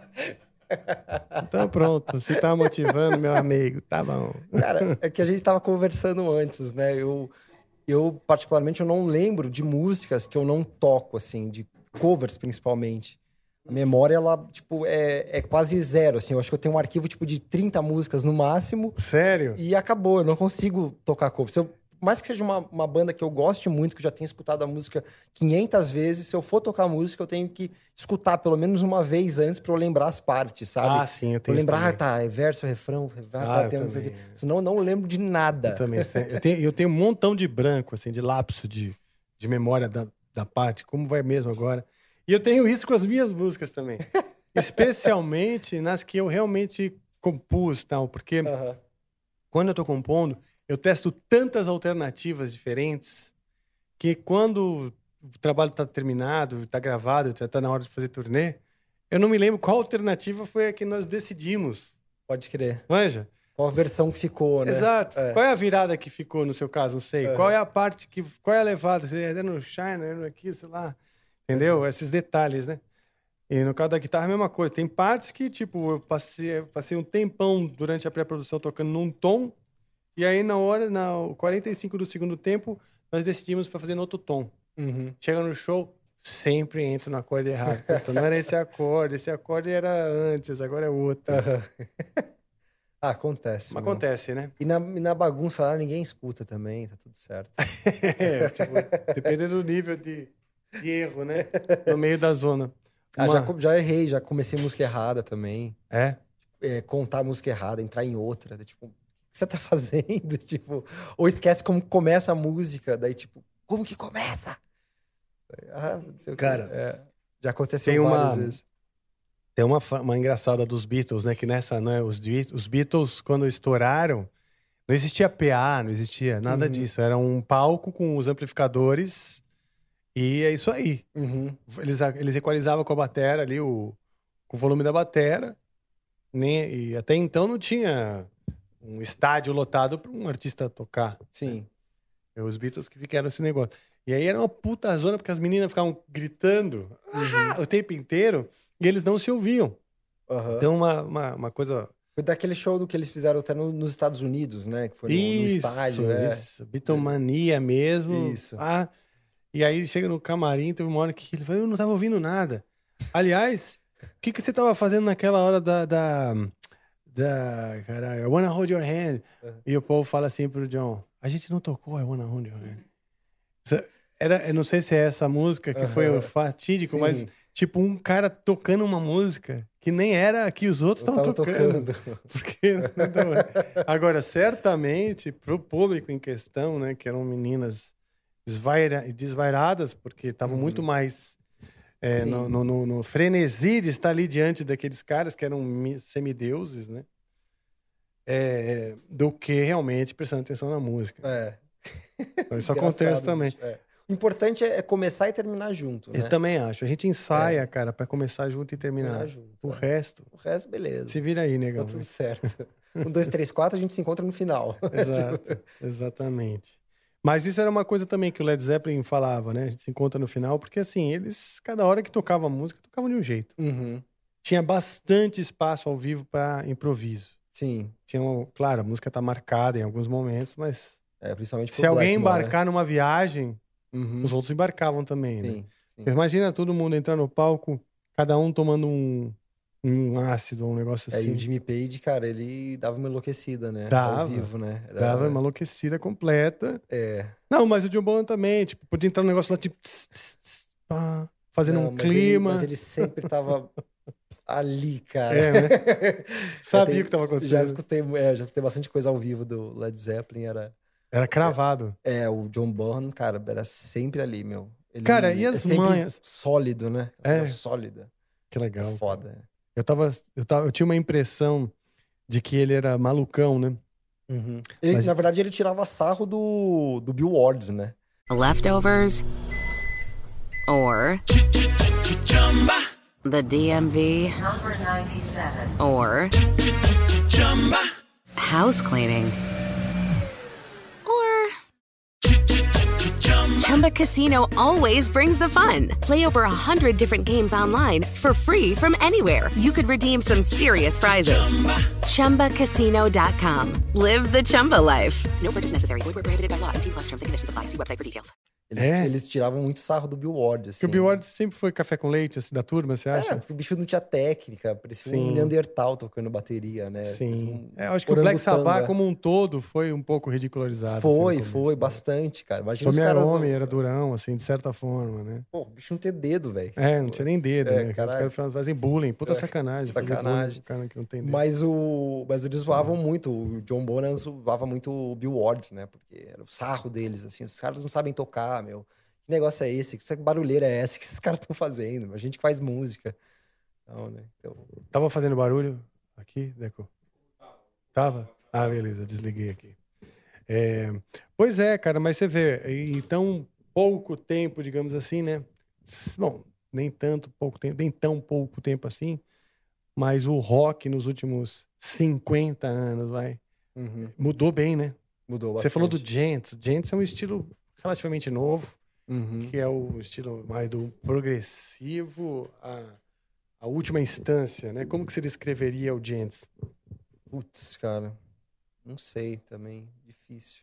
Eu acho que trouxe uma, uma liberdade grande pro metal, né? Acho que deixou muitos conceitos, assim, muitos, muitas, é, sei lá, parâmetros de longe, assim, meio que ultrapassou uma era. Porque a, a banda de gente não tem que seguir nenhum, nenhum, nenhum, é, como que eu posso falar?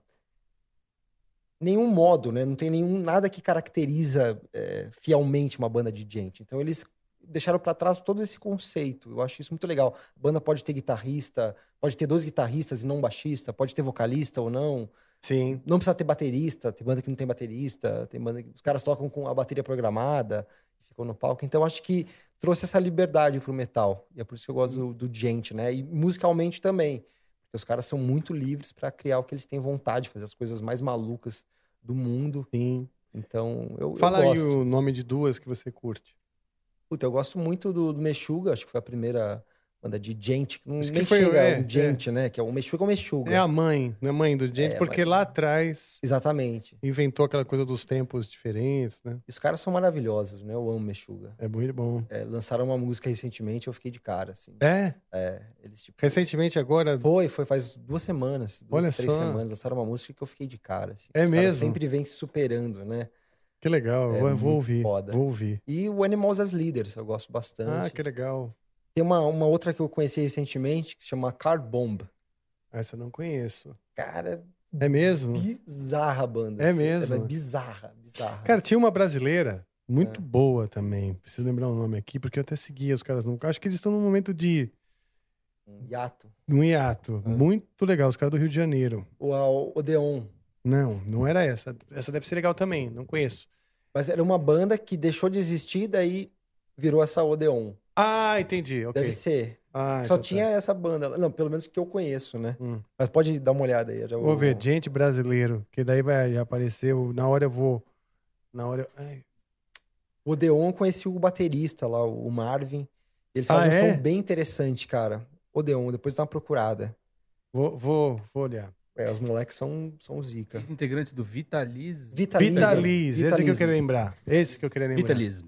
Vitalism. Vitalism. Uma banda de gente brasileira muito boa, cara. Eu segui, acompanhava.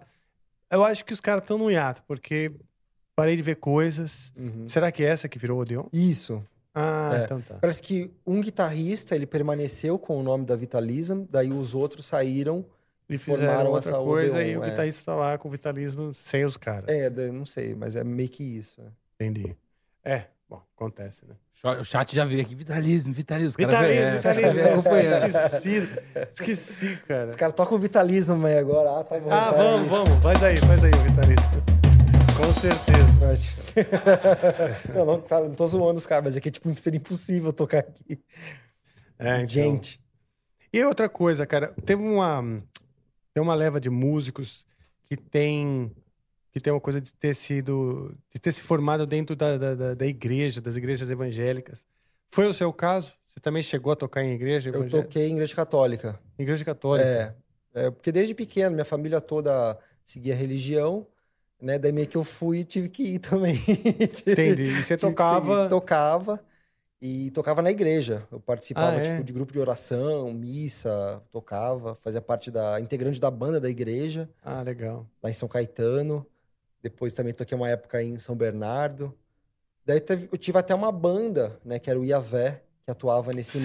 meio católico. Ah, legal, cara. Que é diferente. Ainda do- existe? o Iavé? Não, o Iavé a gente terminou, a gente encerrou o Iavé. Porque cada um tava seguindo. Foi sua um primeira lado. banda mais séria? Foi. Não, é, foi o André Matos. Ah, você tocou com o André, André Matos. Matos é antes, verdade, é. Tocava com o André Matos. Que legal. E aí? Pois é. Ah, Quanto tempo você tocou?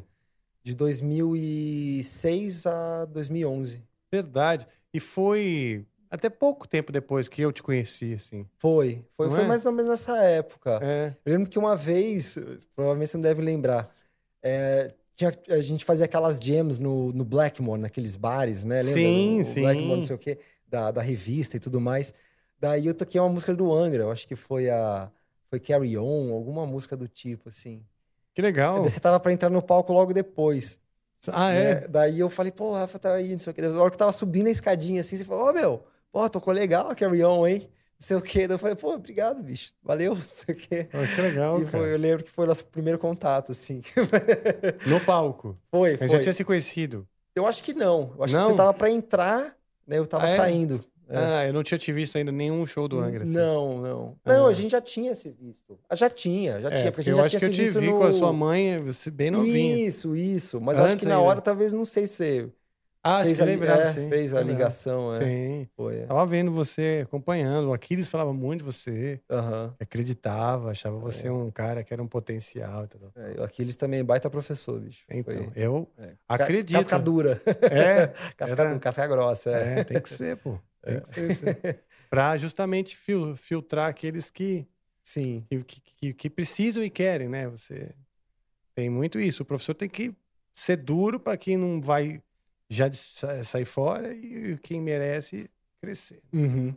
Se ele É se for mole, quem, quem, quem tiver como você e quer se aprofundar, não vai crescer. entendeu? Exato, é. É isso aí. Né? E daí, puta, do, do André Matos, né, cara? Toquei com ele é, até eu entrar no Sepultura, na verdade. Eu, eu tava na banda dele, né? Carreira solo do André. E foi uma loucura, porque ele foi a primeira pessoa que me chamou, né? Na verdade, foi o, na época, o Roy Z tava produzindo, tinha acabado de produzir o trabalho dele, o Time to Be Free. E o Roy Z tinha uma esposa brasileira, né? Ele teve toda Ah, essa verdade, é. proximidade com a cultura brasileira. Ele tava assistindo o Faustão um dia Ah. na casa dele. Pronto. Daí eu fui tocar no programa do Faustão. Eu levei a bateria normal, fiz um solo lá num, num quadro do programa. Daí o Royce ligou pro André e falou: Meu, você tem que chamar esse moleque pra fazer um teste. Olha que legal. Foi desse jeito, cara. Daí eu fui lá, fiz um teste pra banda e rolou. Puta, que legal. É. E como foi o teste?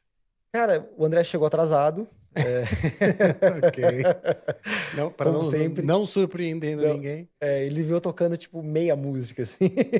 Tá. Mas eu fiz o teste mais com a banda mesmo. Né? Mais com os caras da banda, o, os Mariucci, o pessoal, o Fábio Ribeiro e o Zaza, o André Hernandes. Ah, que legal. Pô, É. o Zaza, ainda sou muito amigo dele, cara. É, o Zaza, tá lá em Portugal. É em Portugal. Porra, hoje Foi- toca de Les Paul. Isso. o Zaza, meu, tocar com esses caras foi um baita de um aprendizado, assim. Eu lembro quando eu entrei na banda, daí o André veio falar comigo no dia do teste. Daí eu, eu perguntei pra ele, falei, velho, você tem certeza mesmo que você vai colocar um moleque de 15, 16 anos pra tocar na sua banda? Tipo, eu não tenho experiência, tipo, eu toquei aqui, mas talvez tenha sido sorte, eu não sei. Ele falou, não, eu confio em você. Ele só arrumou o óculos, assim. Eu confio em você. Que legal. É, Que legal. bom, hein, cara? Então você começou, vamos dizer, já com um privilégio, né? De, de já estar no meio com os músicos Sim, tinha muita sorte. experientes e Muita renomados. sorte. É, muita sorte, muita sorte. Que legal. Aprendi muito com, com o André, com o pessoal da banda, foi, foi sensacional. É. Cara, a gente. Sorte existe também, né? Porque, porra. Uhum. Mas eu acho que também o nosso, nosso jeito de ser, o nosso talento, quem, quem, quem somos, né? Nos coloca no. Nos agrupa com outras pessoas, sabe? Uhum. Para que aconteçam as coisas. É ser- tem um, uma crença na minha cabeça, assim, de que a gente acaba sendo, sendo enviado para onde a gente tem que estar, de certa forma. Sabe? Sensacional. Como que fossem imãs mesmo. Você vai. As pessoas que têm que estar contigo, elas vão acabar chegando. Uhum. Mesmo que seja por uma fase, mesmo que seja por um período, normal Uhum. também. Sim. né? Normal. Quantas namoradas a gente acaba tendo na vida, não sei você, mas. Uhum. Também não tive muitas, mas digo, é normal, né? Sim, As sim, pessoas claro. chegarem. Até você encontrar uma pessoa que. Exato. É, é. sim. Então, cara. Porra, muito bom, muito bom mesmo. Sensacional. Temos. O que, que o pessoal tá conversando aí? Pessoal do chat. Não, o pessoal do chat. É... Eles cada um estão. fala uma coisa, é uma maluquice sem fim. A É? gente tá recebendo muitas mensagens na plataforma, então eu queria pedir pro pessoal mandar mais. Recebemos até mensagem de vídeo, como sempre, não foi Hum. Ah, do é? Simura. Não foi do Simura? Não, mas Pô, o Simura mandou uma de, mas ele mandou uma de texto hoje. Tá legal. Ele é, mandou uma tá de texto. le- Porra, meu amigo, você acha que eu vou pagar pra botar vídeo toda semana? É, pois é. Mas, Mas, eu vou, eu vou, muito eu obrigado, vou- quero deixar chegar mais mensagens aqui pra gente poder ler depois, porque o pessoal tá, tem bastante pergunta legal aqui que estão fazendo. ah, faz umas perguntas aí pra gente entender qual que é o clima da conversa. Ah, eu quer- posso por aqui também, pô. Hã? Eu sempre esqueço de por aqui. Ah, você quer abrir o chat pra Não, olhar? eu posso olhar aqui Só também. não fica lendo muita coisa, porque a gente tem que encorajar as pessoas a irem na nossa Não, eu plataforma, né, sei, Rafael? Eu sei, cara. Pode deixar. Só vou dar uma olhadinha. Só vou dar uma bisbilhotada rápida, cara. Meu, toma cuidado aí, velho. É, ler essas mensagens é, é difícil. Mas o pessoal tá, tá, Ah, tá tá bonzinho educado, hoje. tá é, bom. não, hoje não tem. Eu ia falar, É vai, o- vai fazendo uma seletiva aí. Você sabe que até que o pessoal é super respeitoso no no, no nossos chats aí. Ah, o canal é Casagrande aqui. a foto dele ficou legal. Agora que eu tô Ah, vendo. você viu a capa aí, a thumbnail dele? É. Ficou legal, né? Aqui, ó, já tô vendo a gente. Super chat. Ah, vou dar uma olhada, pô, só pra ver o clima. Emotes animados podem ser desabilitados. E pior é que eu não tá aparecendo, cara. O que que não tá chat, aparecendo? chat da transmissão. Eu tô dentro do flow. Ah, não, você tem que entrar pelo YouTube, né? Se quiser ver aí agora. Ah, tá. Puta aí. fudeu. É rápido. Prometo que vai ser rápido. Isso. Tá com seu Experimenta. WhatsApp aberto Vou estudando também, tá? aqui. Vai estudando aí. Tá com seu WhatsApp aberto aí também, não tá? Tá. Entra na minha conversa aí. Ah, tá. Você tá falando na sua. Então pronto. É, vamos lá. O Eloy. Eloy. Oi. Do André Matos até o Sepultura. Conta aí, como é que foi sua trajetória? Cara, eu comecei a tocar com o André Matos em 2006. É, daí, na, na mesma época, eu tocava no Iavé, também, foi 2006, 2007. E gravei um disco com o André Matos, que foi o... Eu fiz a turnê do Time to Be Free, e depois gravei um disco com ele, que, que era o Mentalize, foi o Mentalize. Foi um disco que foi gravado, cara, meio que às pressas, assim, que é um disco que eu- Ah, é? é, foi super às pressas. Foi o primeiro disco, assim, oficial que eu gravei na minha vida, né, profissional. Já tinha gravado, na verdade, antes com o Iavé, mas eu tinha gravado algumas músicas. Mas com o André foi aquele primeiro disco, trabalho, sabe? Quando você enxerga, quando Sei. você é moleque, você fala, meu, eu quero ter aquele E trabalho. qual era o produtor? a Foi o banda. Roy Z também, não? Não foi ninguém. Ah, o próprio André produtor. produziu. É, foi meio que a banda, assim, foi um consenso. Tá. Porque foi meio que às pressas, né? E quem época- tava? Tava o Zaza ainda? o Zaza, o Luiz, o Hugo e o Fábio, Fábio. Ribeiro. É. Ah, legal. E em que estúdio vocês A gravaram? gente gravou no Ultrassônica. Um, A Sônica era aqui em São passe- Paulo. É, eu já, eu já fui nesse estúdio aí. É, já fechou, fechou, fechou. Uhum. Mas era um estúdio bem legal. Sim. Era animal o estúdio. E, cara, foi um disco que a gente não entendeu muito bem o que aconteceu, que foi uma falta de conversa entre gravador e André, entre a banda. Mas eu lembro que o André chegou, assim, num determinado ensaio e falou, cara, a gente tem, tipo, duas semanas pra entrar em estúdio pra fazer o disco. Hum. A gente só tinha alguns rascunhos de música, algumas coisas. Olha. E foi um disco feito meio que às pressas, sabe? Então a gente não colocou o carinho devido na, naquele trabalho. Saiu um disco, assim, que as pessoas gostam. Até eu, particularmente, gostaria de ter feito com mais cuidado.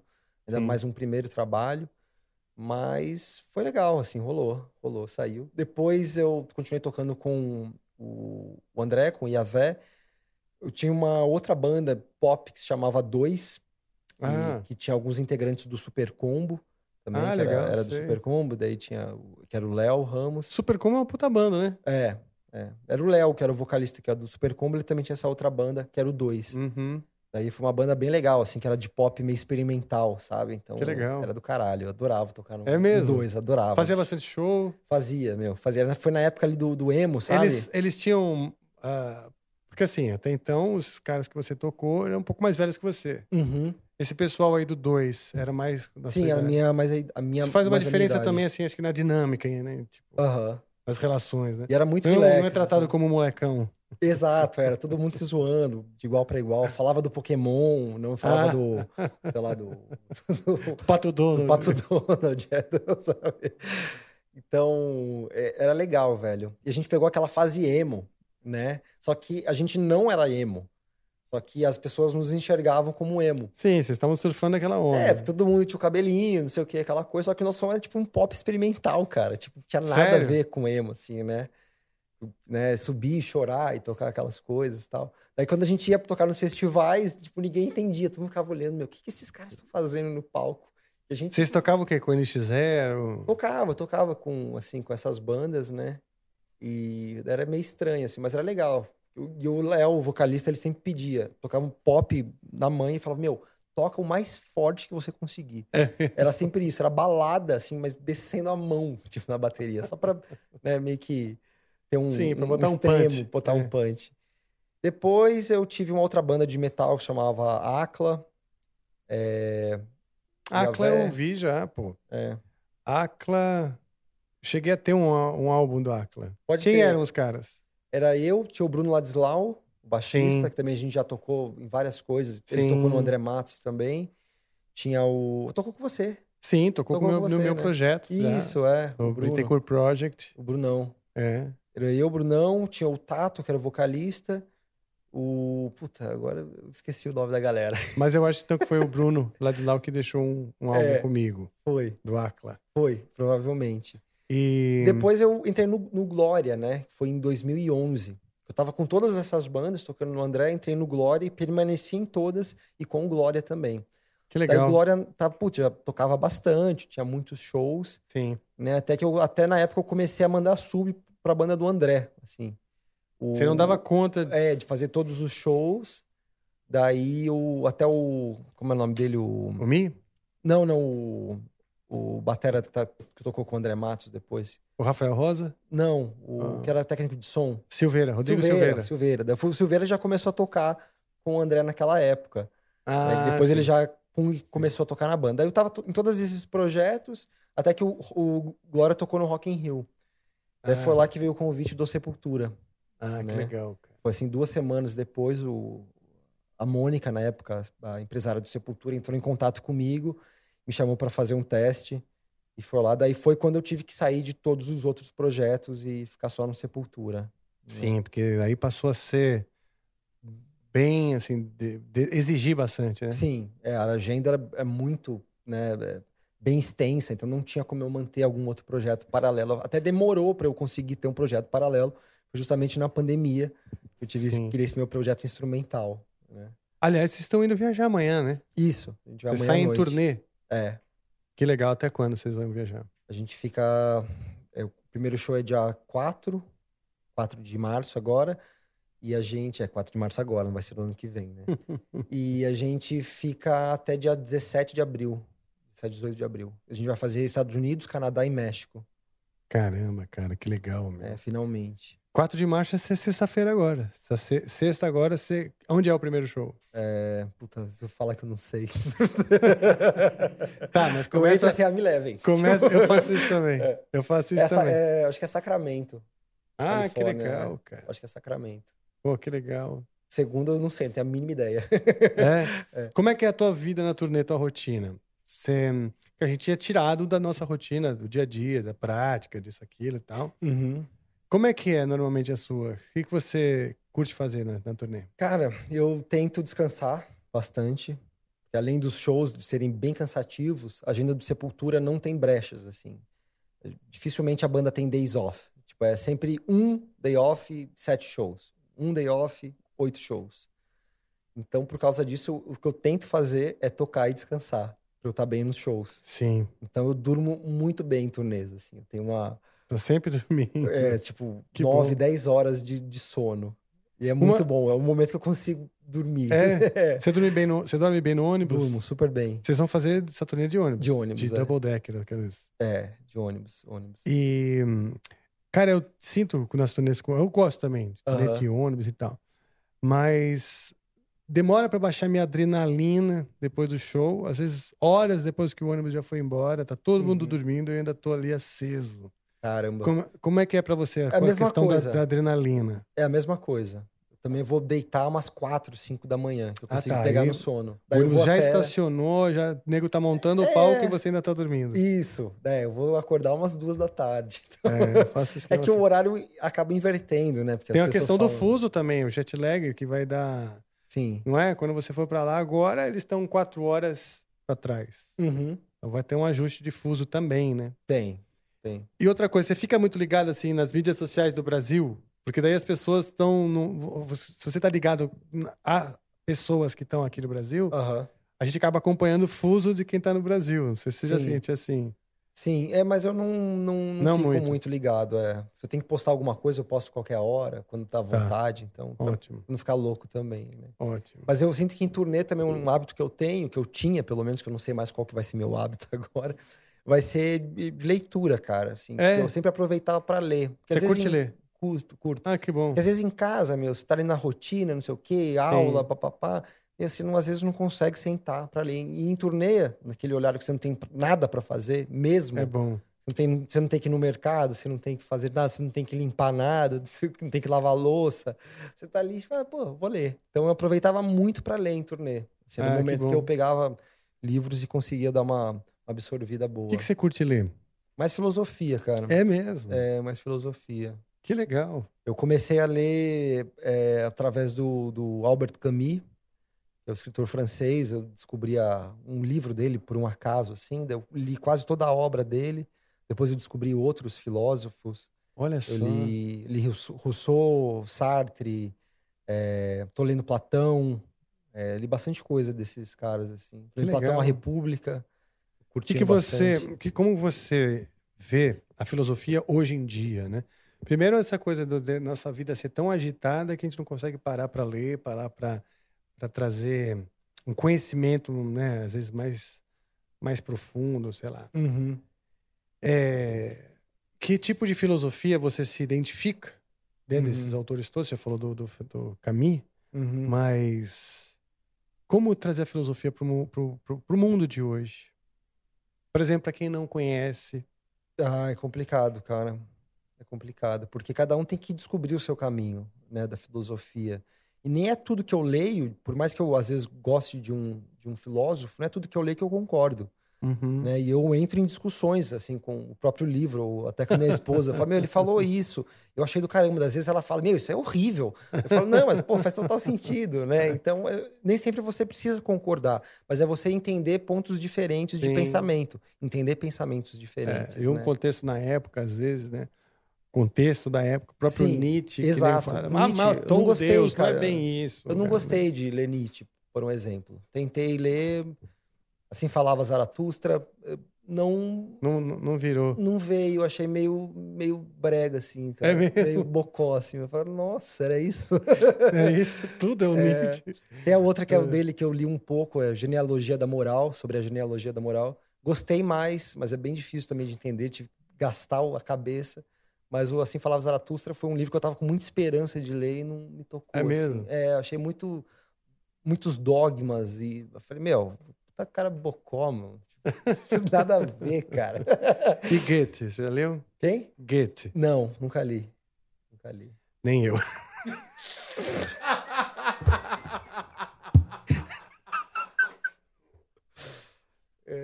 O cara tentando participar do papo. É, pra caralho. aqui. Eu li, o- mas o que eu mais gostei, que eu me identifico muito, foi com o, o Camus.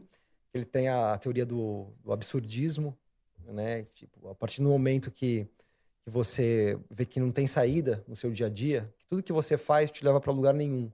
E tudo Uhum. quanto mais você alcança, sempre vai ter algum além para você alcançar. Né, que você tem que ter traz a revolta para o ser humano. Né? Tem até um livro dele que se chama O Homem Revoltado. A partir Uhum. do momento que o homem enxerga que ele não tem uma saída, não, não tem uma solução, a não ser um, um nascer e um morrer, né? porque ele está fadado a isso e todo o resto Uhum. ele vai caminhar para isso.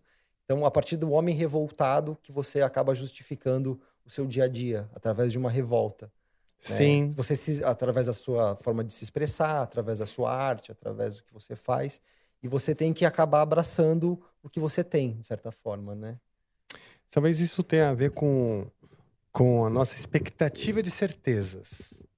a gente tem uma certa expectativa de, de ter as coisas definitivas, Uhum. ter resposta para as coisas, saber o que vai acontecer. sabe? As pessoas olham a meteorologia para ver se vai chover, né? para ver se eu levo Sim. blusa, se não levo blusa. Talvez o homem revoltado é aquele que aceita um pouco mais a que, que, não, que não, nunca você vai ter todas as certezas, nunca você vai ter tudo resolvido, nunca vai ter Uhum. tuas expectativas, é, é, como fala, atendidas, é? Uhum. E, e, a revol, e a revolta no sentido de um movimento interno. Movimento né? interno, isso, exato, exato. Mas é complicado, assim, é porque através desse processo você entende o absurdismo até você se transformar num homem revoltado, ali tá o momento da perdição, né? Porque, cara, tipo, a partir do momento que você não enxerga um futuro, você sabe que tudo que você fizer, você nunca vai se sentir completo, você nunca vai se sentir um todo, por mais que você tente, né? E às vezes o homem revoltado é isso, você acaba se acomodando, aceitando, mas é uma linha tênue ali. Né? Ele fala bastante do tema do, do suicídio também. É né? mesmo. Que a partir do momento que a pessoa percebe isso, que nada faz sentido, né? Então, cara, é, então, é bem delicado. Dá um assim. vazio. É um vazio, é. É bem interessante, eu gostei muito de ler. Que legal. É, bem atual também. Tava querendo achar uma, uma relação até para a gente pensar nos assuntos mais atuais. Mas o que eu vejo é a questão da incerteza é, é muito forte hoje em dia, que a gente tinha, acho que a vida um pouquinho mais programada Uhum. quando veio a pandemia e, e gerou aquela incerteza já de cara a respeito do futuro. A humanidade vai ser dizimada ou quantos vão morrer, né? Uhum. Isso gerou bem no começo assim um, um vazio muito grande, Demais, uma é. angústia, que agora até parece ser- ter sido esquecido ou cicatrizado. Mas a grande verdade é que tá todo mundo com essa com essa com esse ferimento Uhum. lá dentro de ter vivido uma época onde que onde realmente existia uma incerteza com relação ao ao sucesso da humanidade, né? Que Sim. podia dar uma merda muito maior e o medo era disso, né? Exato, e agora é. essa guerra aí. Que quando a gente estava curando essa ferida, de novo a incerteza, né? Uhum. Nossa, agora estão falando terceira guerra mundial. Se sim, se não, a gente não sabe. Mas aqui dentro, a incerteza tá, tá ger- consumindo algum, um pouco a nossa emoção, nossa ansiedade, a tranquilidade, aquela certa vontade de ter o, o futuro resolvido Uhum. e o dia resolvido. Não está resolvido. A bolsa que estava de um jeito despencou, o dólar, isso, aquilo, o petróleo, a gasolina já estava alta, parece que vai aumentar mais. Uhum. Então, to- toda aquela esperança, né, de que a gasolina volte, a, a vida melhore, né? Sim.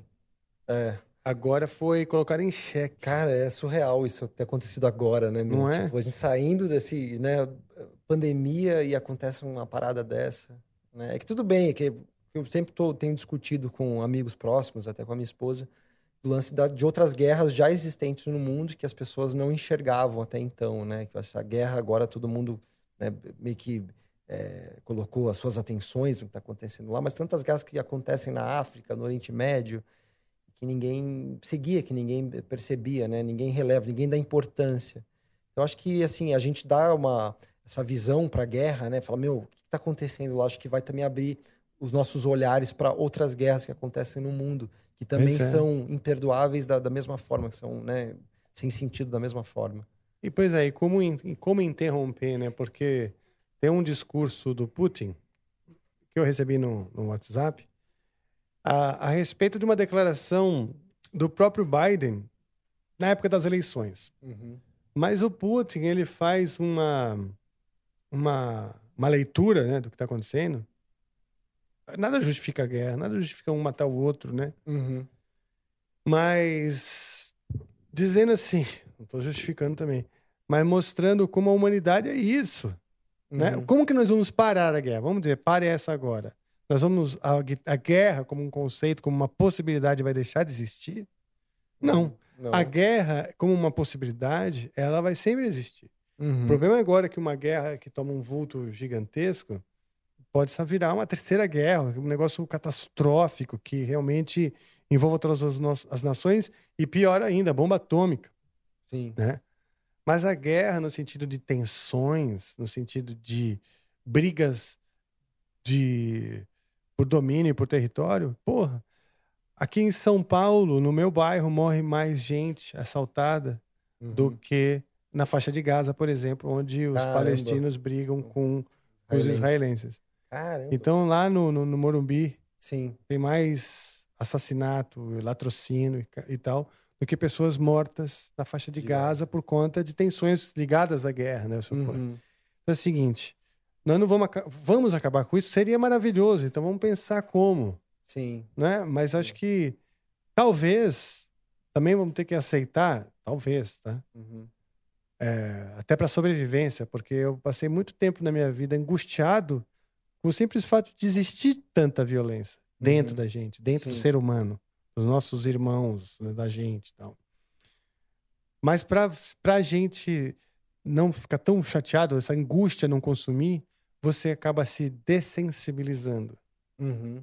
Sabe aquela coisa? Não vou nem mais olhar a notícia, não vou mais ficar virando meus olhos para ele, porque aquilo te machuca.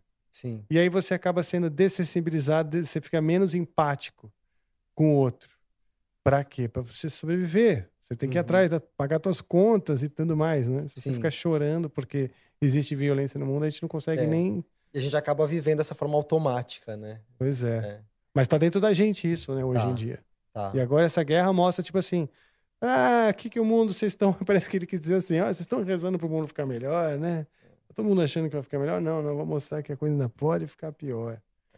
Porra, aí E- vem aquela desesperança. né? Não, e eu acho que eu, eu luto ainda exatamente pelo contrário, né? Que as pessoas, ao invés de elas não verem o que está acontecendo, delas investigarem mesmo o que está acontecendo, Sim. tentar entender o que está acontecendo no mundo, né? E, e não é só um lado ruim, um lado bom. Né? Tá todo mundo errado, cara, nessa parada. Tá Exato. mundo É isso que eu quero dizer. é uma coisa negócio, dentro cara. do ser humano. É. Talvez não. é, tomara que a guerra não, não vingue, que mude de ideia, ou que ele consiga o que precisa lá, porque tem uma discussão aí entre as duas Sim. soberanias e tal. Mas o fato é que nesse discurso ele fala assim pro Biden: "Voc- vocês conquistaram o seu território dizimando a população nativa, Uhum. vocês escravizaram um monte de gente aí dentro. Uhum. Vocês vêm falar para mim de crueldade? Sim, e tudo que os Estados Unidos fez, né, no, no- na- nessa última, sei lá, é, último centenário, cara, foi algo bizarro. A dominação da, da América Latina, né, é. todas as ditaduras que eles impuseram aqui na América Latina, Exato. México, a guerra, a guerra Fria, guerra com Cuba, guerra no Iraque, guerra no Irã, guerra das Coreias. É, então. O- cara, os tipo, Estados Unidos tá um pouquinho sem moral para pedir paz. né? Cara, os caras são, tipo, tão genocidas quanto Putin, se não pior, cara. Exato, Então tá todo mundo tá muito errado nisso, cara. Exato. E a gente tem que investigar por que que, né, agora tá todo mundo lá indo para um lado e não sei o quê. Cara, tá todo mundo errado, que a gente tem a noção disso, né? Eu Os caras são acho. assassinos, cara. Tá todo mundo errado, exatamente. Eu É. concordo contigo. Ninguém tem moral ali para falar e, e, e faltam argumentos. Esse é o problema. Agora faltam argumentos para impedir o cara. Aham. Faltam argumentos falar assim, quem que vai me impedir? Vocês fizeram isso o tempo inteiro. Então para, então para de fabricar bomba nuclear, isso aquilo. Para de eh, gastar com Uhum. seus exércitos. Sim. Para, entendeu? Mas é, é muito louco porque é o imperialismo americano, né? A gente tem essa ideia aqui na, na América Latina. Quando você vê, até eu, eu senti isso quando eu tava, começou a guerra agora, semana passada, não sei o quê. Eu tava tipo, nossa, beleza, ó, o presidente americano foi dar um pronunciamento. Eu, tipo, fiquei tranquilo. Eu falei, o que que tá acontecendo? Eu tô ficando tranquilo? Não, é pra eu ficar preocupado que esse cara É. tá falando alguma coisa. Exato. Mas que a gente vê como se os Estados Unidos pudesse fazer qualquer coisa. Como se eles tivessem o poder de fazer qualquer coisa. Você sabe que Né? você sabe que todo filme americano é obrigado, é obrigado para o cinema americano em algum momento mostrar a bandeira. Vocês já repararam? Todo filme americano Filme de tem, terror, né? tem algum Zumbi momento que mostra a passando. bandeira. É. É um obrigado. E então os Estados Unidos com essa força da comunicação e da propaganda que né, no fim ser, Uhum. a gente no nosso subconsciente entende que eles são os heróis. No, so- no Exato, nosso é, subconsciente que eles são os mocinhos Aham. né? Ou que vão salvar o mundo, etc. Então, só que assim, existe uma briga hoje que é, que é pela informação. Uhum. Uma briga por, por- por- pela construção dessa. de quem é o herói e quem é o vilão. E tá todo mundo, em todos os diferentes níveis aí, é, vilanizando alguém Uhum. e se bancando de herói, ou o contrário, ou se utilizando desses arquétipos Sim. para se defender ou para atacar. E, é, e, essa, e essa que eu acho que é uma das coisas que está regendo esse momento de, de, de- de pré-guerra aí, que é só, só publicidade e, e propaganda. Propaganda, é. Exato. Tipo, o- porque o Putin agora é o vilanizado. Uhum. Claro, pô, mas como não? É, Como que não é o vilão? Foi lá meter uns negócios, os tanques, isso, aquilo. Sim, mas não tô falando que tem um herói. É, não tô falando exatamente. que ele é herói. Tô falando que o herói também é vilão. Vilão, todo mundo é vilão, é. É isso mundo aí. vilão, É. é. Só que na nossa Difícil, cabeça cara. demora, cara. Demora. Porque pode reparar, a maioria dos países ocidentais ainda reclamam das suas políticas e ainda só votam nos líderes que são é, brancos, católicos, heterossexuais Sim. e é, acho que é isso, esses três, essa Sim, trinca aí. Então assim, as pessoas querem ver novas um lideranças satanista lá, né, meu? Querem ver novas lideranças, É. mas não conseguem, dentro do seu, do seu inconsciente, colocar novos arquétipos, Sim. novas figuras de líderes É difícil, é- dentro é, do realmente. seu. é, tem É. que mudar isso, tem que reeducar todo mundo, cara, para esses novos Sim, e pra- figuras. E para que essas pessoas marginalizadas também tenham acesso à política, tenham acesso à educação, tenham acesso a uma formação. É claro. É porque quem que acaba se formando? Pessoas brancas, héteros e católicos. É, e na cabeça e na sociedade fica assim, esse é o padrão, né? Sim. O resto é fora do padrão. Isso, essa é a primeira desconstrução que tem que acontecer para um mundo começar um caminho um pouquinho mais igualitário, né? Aí. Boa. Mais. Vamos lá. Isso, amplifica a cultura também, né? Amplifica a cultura, É. O cara, tô aqui, o cara que leu todos os livros da filosofia. tô puxando da. Mas o tô qual que você puxando falou que, que que a gente não leu? o Goethe. Goethe. Nós não lemos Goethe. Não sei nem falar o nome do Goethe. Ó, eu ia falar o seguinte aqui. A gente já tem. E recebi. rece- Acabei de receber mais uma mensagem. Ah, vamos lá. Ó, a gente tá com um monte de mensagem aqui, mas o pessoal também tá pedindo pra rolar mais um solzinho, que a galera gostou do Eloy tocando ali. O pessoal, Tá ferrando, né? O pessoal Então gostou de tá, ver o o pessoal gosta de ver vocês na fogueira sinistra. É, o de- Eloy que vai escolher, então, o que, que a gente vai tocar. Cê- Você percebeu, né, o, o que, que é possível a essas Falou do alturas? axé, você não falou que tinha que rolar um axé no final também? O Ah, axé. pode ser um É, não axé. tinha isso aí também? o axé. Axé, Eu ia falar um death metal ou um axé. É, o Death podia fazer Metal, tudo. eu não sei se eu vou lembrar. Ó, axé antigo. Ah, Axé antigo. então. Tem uma música que virou hit lá no meu Instagram, então vamos nela. o Jerro já sabe a coreografia, ele vai poder até fazer nossa globeleza aqui, se ele quiser.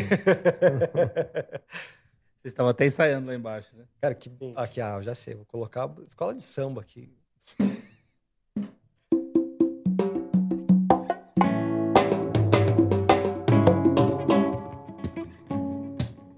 Qual que é?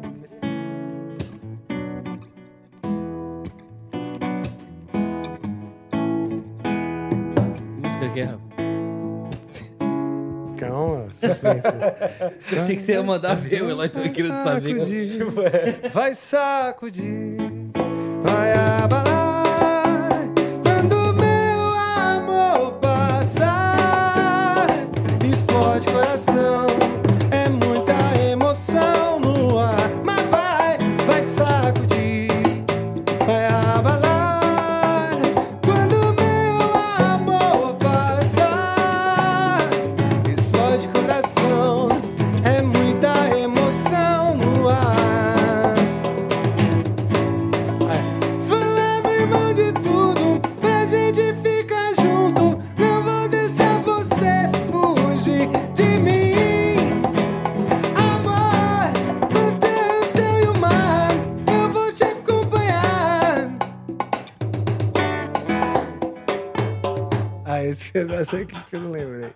É que eu não lembro a- é, se eu tava cantando no tom certo. Manda uma banda Eva, então. Uma Ivete Sangalo. Ivete Sangalo. Sei. Sim, pô. Eu sei, Ivete Sugira, Sangalo. Eloy, sugira. Claro, Ah, boa. vou dar ótimas sugestões aqui. Muito Sou um obrigado. grande conhecedor aí. É, manda Eva. Um sepultura no pad rola também ou não? Cara, não sei. Acho que o axé, acho que o axé rola melhor. Medo de quebrar o pad. É.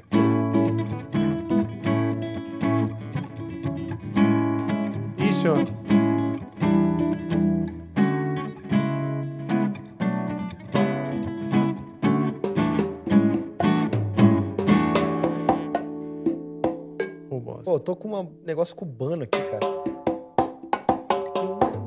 Quando você passa, eu sinto seu cheiro. Você é meu faro. Não. Desisti. Tem que tem que treinar um pouco mais. Essa daqui eu tinha tirado pra, pra, pra alguém cantar, né? Tipo, quando veio a Amy, ela sabe cantar algumas. Beleza Rara. Pronto. Essa aqui é da Ivete Sangalo.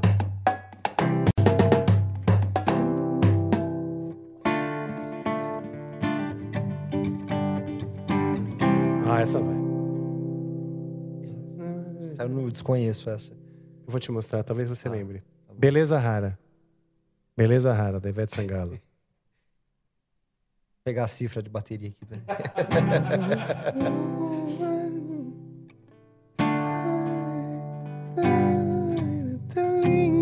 ah, sim, sim. Sabe? Conheço.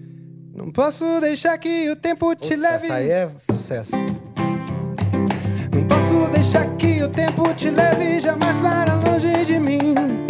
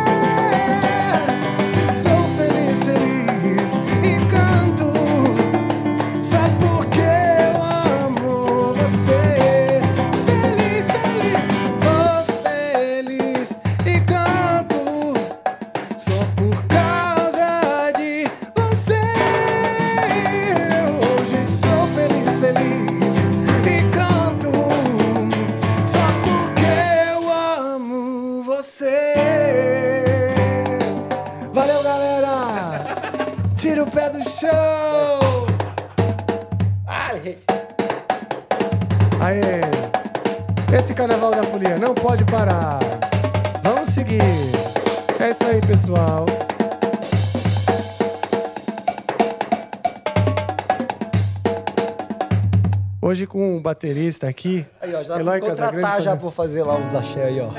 Aí, Posso te contar uma, uma coisa? Eu morro de vontade de fazer.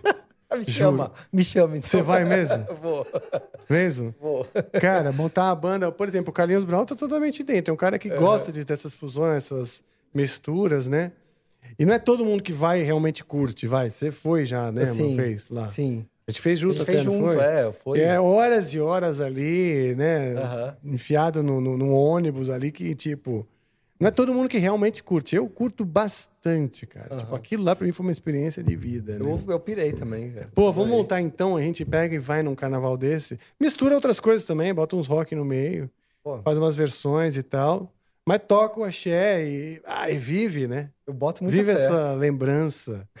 Hoje eu, cara, eu acredito que a vida é uma coleção de lembranças, Sim. né?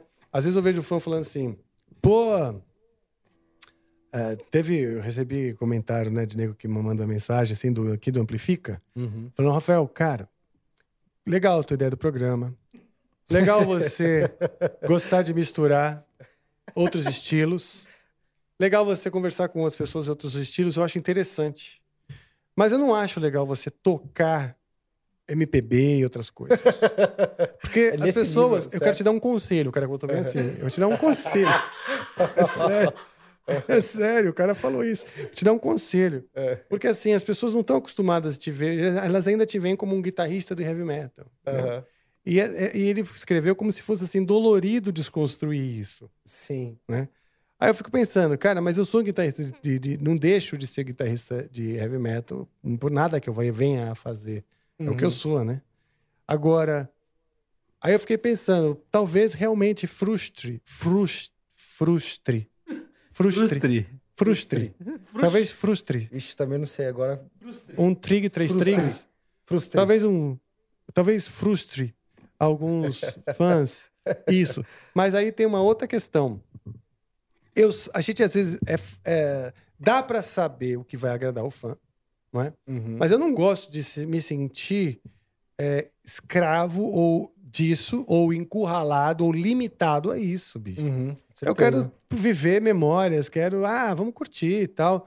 E, e, e é óbvio, né? Uhum. Que sai, acho que, que essa quebra de estereótipo às vezes é confuso hoje em dia. Uhum. E cada um vive numa bolha muito fechada.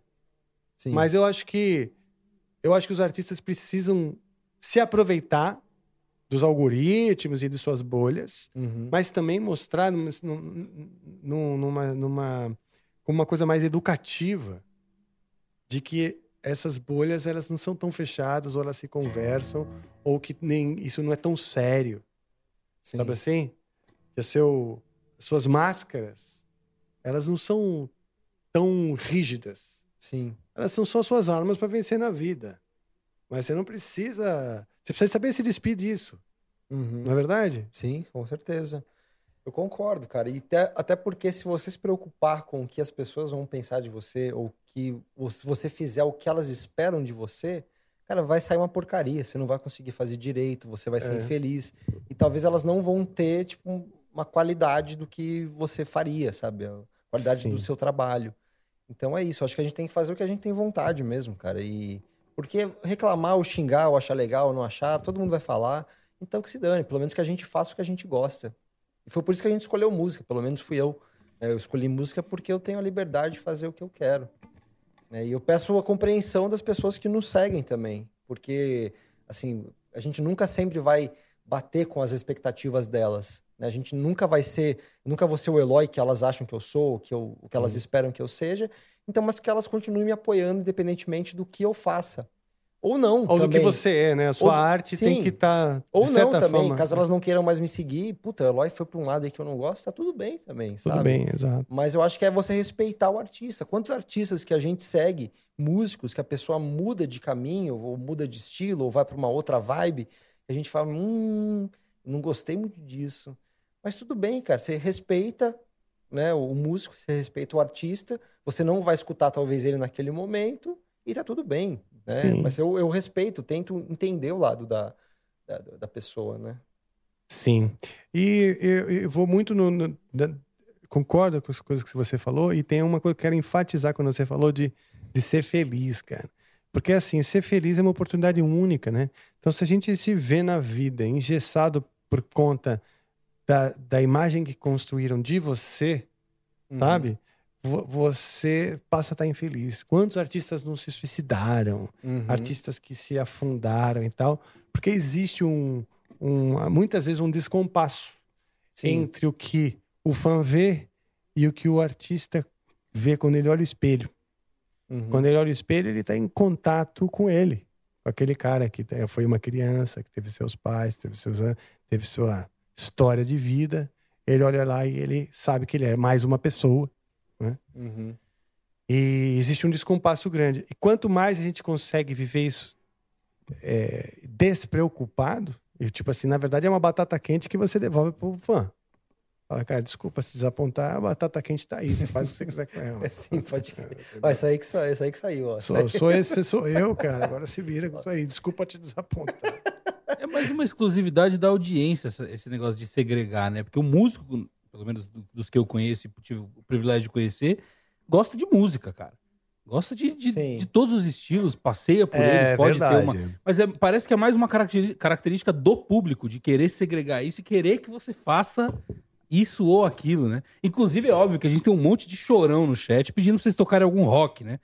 Porque o pessoal Ah, é? não consegue só ouvir um axézinho Não, e mas ficar legal. tranquilo. Não, mas beleza, vamos fazer um rock então, pô. Então, só pra. Parte do chorão é brincadeira, Olha viu, rapaziada? Fica, um- fica chateado, não. Então, só soltar, falar um argumento aqui dessa questão da gente fazer o que a gente gosta pros fãs, um argumento pros fãs, pros fãs que querem que a gente continue fazendo o que eles querem, né? Que a gente continue na, naquela mesma fase que eles gostam, né? Enfim. Cara, que a gente mudar, a gente fazer coisas diferentes, acaba sendo menos rentável pra gente também. Se a gente permanecesse naquilo que às vezes deu certo, o que eles esperam, né? Continuasse daquela mesma forma, quantas bandas, quantos artistas que seguem fazendo um- uma cópia, um pastiche de si mesmo? né, E É. continuam mantendo aquela, aquela mesma base de fãs, aquele sucesso que adquiriu, e às vezes acaba sendo rentável. Então, quando você acaba se reinventando, você está se entregando também para o perigo. Né? Você está lidando com o medo, com o perigo e ganhando talvez menos dinheiro. Então, para que eles pensem dessa forma, que a gente está sendo verdadeiro e se sujeitando a ganhar menos dinheiro, tá? Então a gente não, a gente não é dinheirista, cara. Então, Sim. O dinheiro vem também, né? Mas assim. É, mas pra Eu acho que é- o que impulsiona é a paixão por fazer. Exato. Não é? É a paixão por fazer. E a outra coisa é o seguinte: a música como, como uma bússola. A música, é- pra mim, ela é tipo a bússola que me mostra o caminho. Uhum. E é antes e não é, eu não uso essa bússola assim, ah, para fazer sucesso ou para ser conhecido e tal. Eu uso essa bússola para ser feliz, conhecer pessoas. Ela é uma chave de oportunidades. Uhum. Eu falo isso para os novos é, novos músicos, assim, a, a, como fala, jovens, Uhum. né? Independente de você se profissionalizar ou não, depois que você sabe assim, um repertório no violão, sabe tocar e cantar, por exemplo, você já não passa fome. Você não passa fome. Você pode fazer mil- milhares de outras coisas, mas se você for para Europa, passar um mês viajando de trem e ligar um violão na, na praça e tocar, você vai garantir teu almoço Uhum. se tiver o, o mínimo de de afinação ali, tal, né? Tipo, Algumas um- variáveis. É, né? algumas variáveis, mas assim, depois, depois que você incorpora isso, a música abre caminhos, traz pessoas, você vai fazer amizade com pessoas por conta da música, por conta de estar segurando um violão, por conta de se dizer músico, Uhum. né? Então ela é uma bússola que vai muitas vezes ditando para onde você vai. É isso aí. né? Exatamente. Também enxergo dessa forma. Tá, então a gente vai tocar um rock, tá? Ah, então você gosta de, de Black Sabbath. Gosto. Puta, mas aqui vai ser difícil tocar um Black Sabbath. Hum. Não, mas a gente vai fazer versões, cara. Tá, boa. Você curte rock brasileiro ou não? Gosto, Gosta? gosto. O que do rock brasileiro você curte? Titãs, Titãs. Paralamas. Boa. Vou fazer Lanterna dos Afogados? Puta, é difícil aqui, hein? Será? Não, você vai fazer uma versão. É. Mas eu também não vou tocar com... um- Foi sincero agora. Poxa, É. obrigado. É. Ah.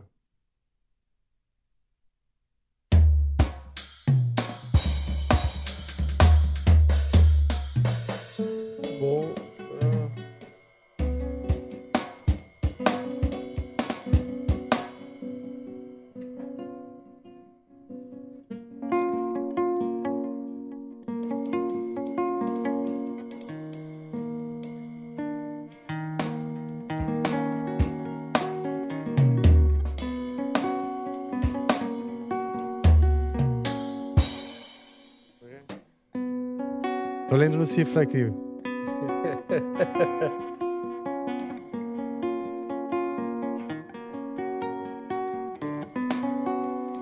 Aí tem tudo aqui. E tem que afinar, óbvio.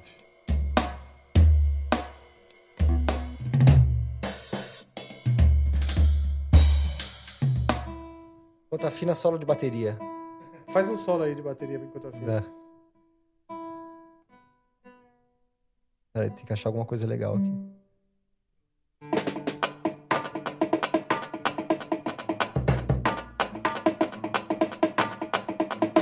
Essa aí me fez lembrar aquela Alagados no Trentão, favela da maré, apenas não vem do mal, vem das antenas de TV, arte de viver da fé, só não se sabe fé em que, arte de viver da fé,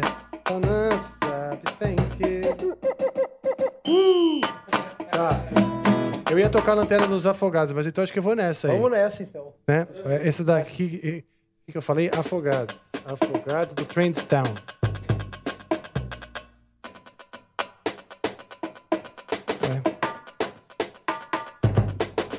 Alaga- Alagados. Alagados. Essa mesmo. Eu tentar lembrar, peraí. Todo, todo dia, todo dia.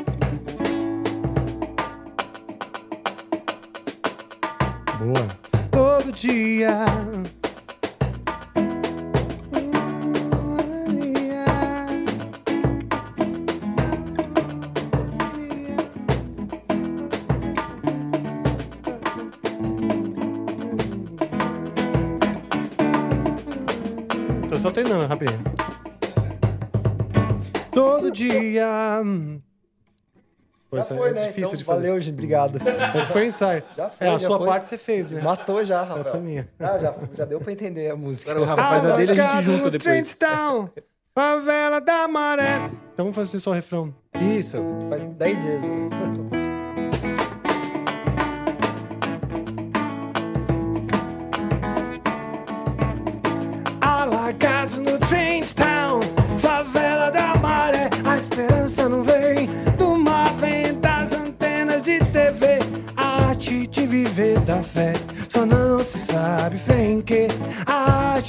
viver da fé, só não se sabe fé em quê. Todo dia. O sol da manhã, banana na sua tia. Essa música é demais, cara. Essa é uma da que a gente podia botar aí no, no, no- no carnaval. Demais. Fazer Versão essa aí? carnaval já. Faz com guitarra, daí aí ensaia. mas- Todo mundo conhece esses sons, cara. É, então. todo mundo conhece. Só que faz a, nossa, nossa cara desse negócio. Não vai dar, acho que não vai dar tanto trabalho. Acho que não vai dar tanto público. Se fosse falar. Não, público dá, porque se você realmente toca lá no, no- no- em Salvador, por exemplo, Sim. Público tem, cara. A galera Claro. tá lá. Você viu, né? Sim. a Tocava em CDC, as tia Banguela dançando.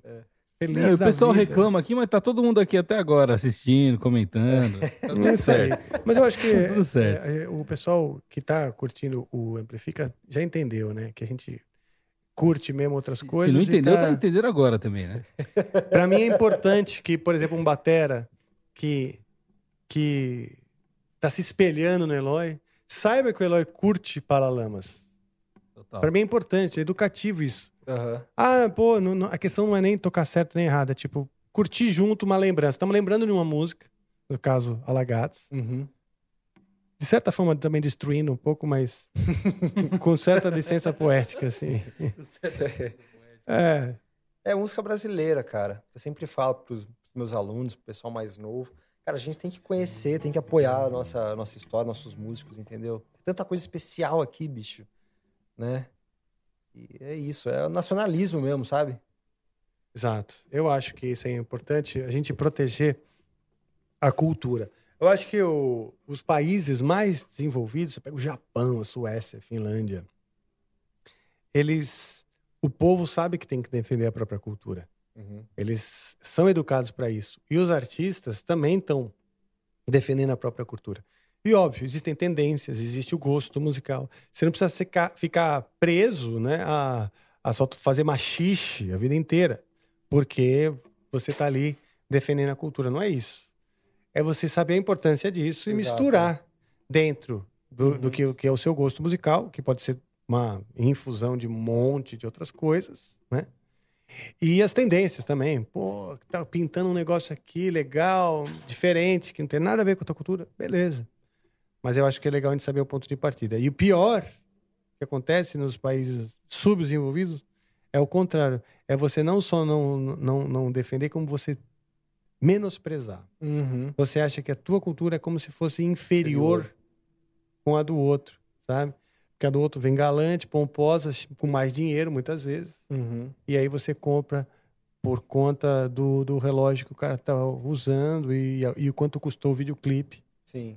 do que da o quanto aquilo realmente, sabe assim, Uhum. é, tem valor, entendeu? Exato, é. Eu acho que a gente, através da música, tem que sim é, pensar que não pode excluir. A música, para mim, é como uma religião que une todo mundo, que é um mundo em- de paz, um mundo de pessoas alegres, cantando. Imagina se o tempo inteiro a gente vivesse isso, que é estar de boa com a vida, tocando e conversando. Seria um mundo melhor. Sim. É isso aí. Vamos ler mensagem? Vamos? Bora. Nossa, super ideia sua. Super ideia.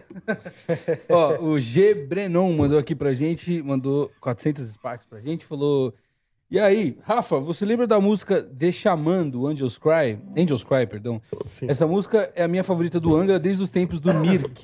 Eu sempre quis muito saber o que é dito no interlúdio pré-solo. São falas como a voz de um velho. Sempre pensei que seria Sim. o tal Xamã da música. Ah, legal essa pergunta. Então, a primeira coisa é o seguinte: a música de Xamã foi uma música que o André que compôs, mas eu acompanhei ali, eu estava presente, né, no, no, no- no- momento. É, ela tem uma foi inspirada numa música do Caetano Veloso. Mesmo, não é que é, ah, é plágio, porque o fã adora falar que tudo é plágio. Só se usou o mesmo acorde, eles já falam que é plágio, né? Não é isso. foi inspirada. E eu não lembro agora qual a, a música do, do Caetano, mas depois eu lembro. E essa voz que aparece no meio é que na época eu estava estudando na faculdade, eu fazia pesquisa, fiz uma pesquisa in- bem intensa sobre o, o folclore brasileiro, né?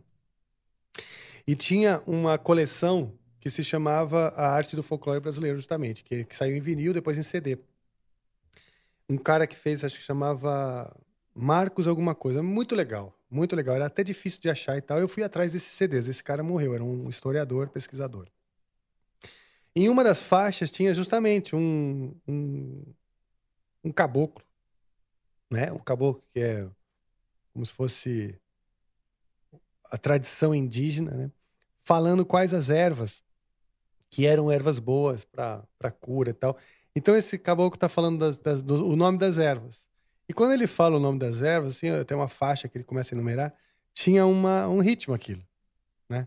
Erva de cheiro, erva de cura, era é, o nome daquela que eles usam, a varinha de sabugueiro, Ibaralá, folha de tucuna, Ibaranim, Ibaranã, Uhum. Ibaralá. E conforme ele vai falando, tem esse ritmo. Eu falei, puta, a gente pode botar isso numa música. E aí o, o, o André curtiu a ideia, a gente fez esse break, assim, na, na música Xamã, que para, assim, tudo e tal, fica uma batucada, fica assim, um, um acorde solto, um acorde aqui e tal. E aí passa uma parte dessa gravação que não é nem inteira. É isso. Maravilha. O Guga Valência falou aqui, Rafael, pergunta pro Eloy, ou então, do no caso, Guga, direto pro Eloy. Guga, meu aluno. Ah, é? Ah, é, seu Meu aluno? aluno, Guga Valência. Eloy, como tá sendo fazer parte da escola IPIT, é isso? Uhum. IPT. É, e como está sendo ter o contato diário com tantos músicos diferentes? Puta, é Aliás, eu quero mandar meu abraço pro Giba Giba, grande Giba E- Faveri. e pro Celião Ramos, pô. Também, toda a família. O... A Kika. Cara, o Giba O virou, um- virou meu irmão, assim, um pai pra mim, meu. O Giba é sensacional, cara. Pessoa Ele é, eu acho que tem um, é um dos pilares do ensino da bateria, É, em São Paulo, pelo menos, né? Que na fim repercute no Brasil todo, né? exato, cara. E além de, de batera ser um puta professor, cara, que pessoa, assim, meu. O Que Giba legal. é sensacional, eu amo ele. Abraço, Giba. E, cara, tem sido sensacional, porque como a gente já tinha conversado, né, dessa convivência entre músicos, partir do momento que eu, eu tive, tenho a minha sala numa escola de bateria, tô ali o tempo todo, né, envolto de, de, de músicos, cara, a troca é muito maior, é muito boa, né, e não é só com pessoas que já são profissionais, que já tocam, mas até mesmo com os iniciantes, né, eu, cara, eu aprendo muito com os meus alunos por mais que uma pessoa seja iniciante, às vezes ela tem alguma coisa, ela faz alguma coisa que é muito diferente de como você faria. Né? Coisas, escolhas básicas, escolhas mínimas. Então, meu, é sensacional ter essa convivência numa escola tão bacana. E tem alunos tão incríveis, tão lindos como o Guga Valência. Que tá aí hoje com a gente, né? Obrigado. E é isso, cara. É isso, de, de compartilhar. Eu, né, quando eu, eu tinha o, a- o meu estúdio na minha casa, era um estudo muito ali sozinho. Né, meu? Sim. Porra, tô ali, vou, estudo, paro, não sei o quê. Mas quando você tá na escola, você tá o tempo todo ali naquela imersão musical, Sim. de conversar. Você sai, ô meu, como que você fez isso daí? Não, mostra aqui. Pô, você tava tocando um negócio ali que eu escutei agora. O que, que é o negócio? Porra, não sei o quê. Sim. E não sei se, se é, um, é um papo isso, mas diz a lenda, diz a lenda. Bateristas são muito mais sociáveis do que guitarristas, assim, na, na questão de compartilhar informação. Ah, Assim, é? É, não sei, é o que diz a lenda. Batera, tipo, você chega assim, ô meu, como que você fez isso aí? Ah, meu, é isso aqui, ó, direito, direito aqui, daí você bate aqui, não sei o quê. Pô, legal, já peguei. Diz que guitarrista é muito mais, tipo... Não, não, não vou te Ah, mostrar. não sei. o quê. Não, diz a lenda. Não tô falando que é você, Rafael. Tô falando que- que- Não sei. É. Mas esse não sei já entregou pra cacete. Você acha? né? Eu acho. Que baterista... Não, mas eu acho o seguinte, eu vou falar. É. Primeiro, eu concordo que, que você conviver numa escola de música é, abre completamente. Por isso que eu até falei que os nichos, né, os, os polos de encontro dos músicos são quando os músicos realmente começam a se desenvolver muito Uhum. pela troca prática, técnicas e dicas, como essa coisa de você conviver e entender o outro músico, que você mapeia na sua cabeça e, e traz esse comportamento para si. Isso é muito verdade. Agora, o, acho que o guitarra também tem é, bastante troca e tal, mas a troca é muito mais abstrata, né? Por exemplo, o Eduardo Danui, que é um, acho que é um dos maiores guitarristas brasileiros, assim, de longe. O que ele faz, não- quando ele explica, não é exatamente o movimento Uhum.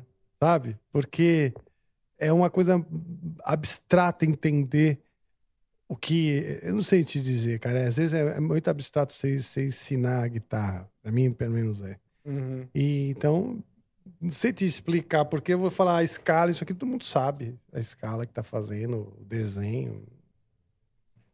Uhum. O Rafael Veloso mandou aqui. Boa noite, Rafael, Eloy. Rafael equipe- Veloso, presença carimbada, hein? Sim, tá sempre aqui. Todo, todo dia ele tá aqui. Boa, é, boa noite, Rafael. Eloy, equipe Amplifica. Sei que o Eloy gosta de filosofia, falamos aqui. Então, pensando de forma existencialista, peço que compartilhe por obsequio alguma experiência obtida enquanto tocava com o maestro André Matos. Existencialismo é um humanismo, eu diria Sartre. É, Cara, deixa eu ver, alguma experiência? Tá merda. Tanta coisa, cara. Ó, essa que você contou no, no- no- no- logo no começo, Aham. quando você fez o teste e o André olhou pra você e acreditou em você, Uhum. já é uma experiência humanista, Sim, não é? Sim, de ele certeza. primeiro te vem ver essa ver a, a, a oportunidade, né? Como Uhum. a oportunidade dele também de te dar essa oportunidade, né? O Sim. benefício dele de, de te dar essa oportunidade. Foi.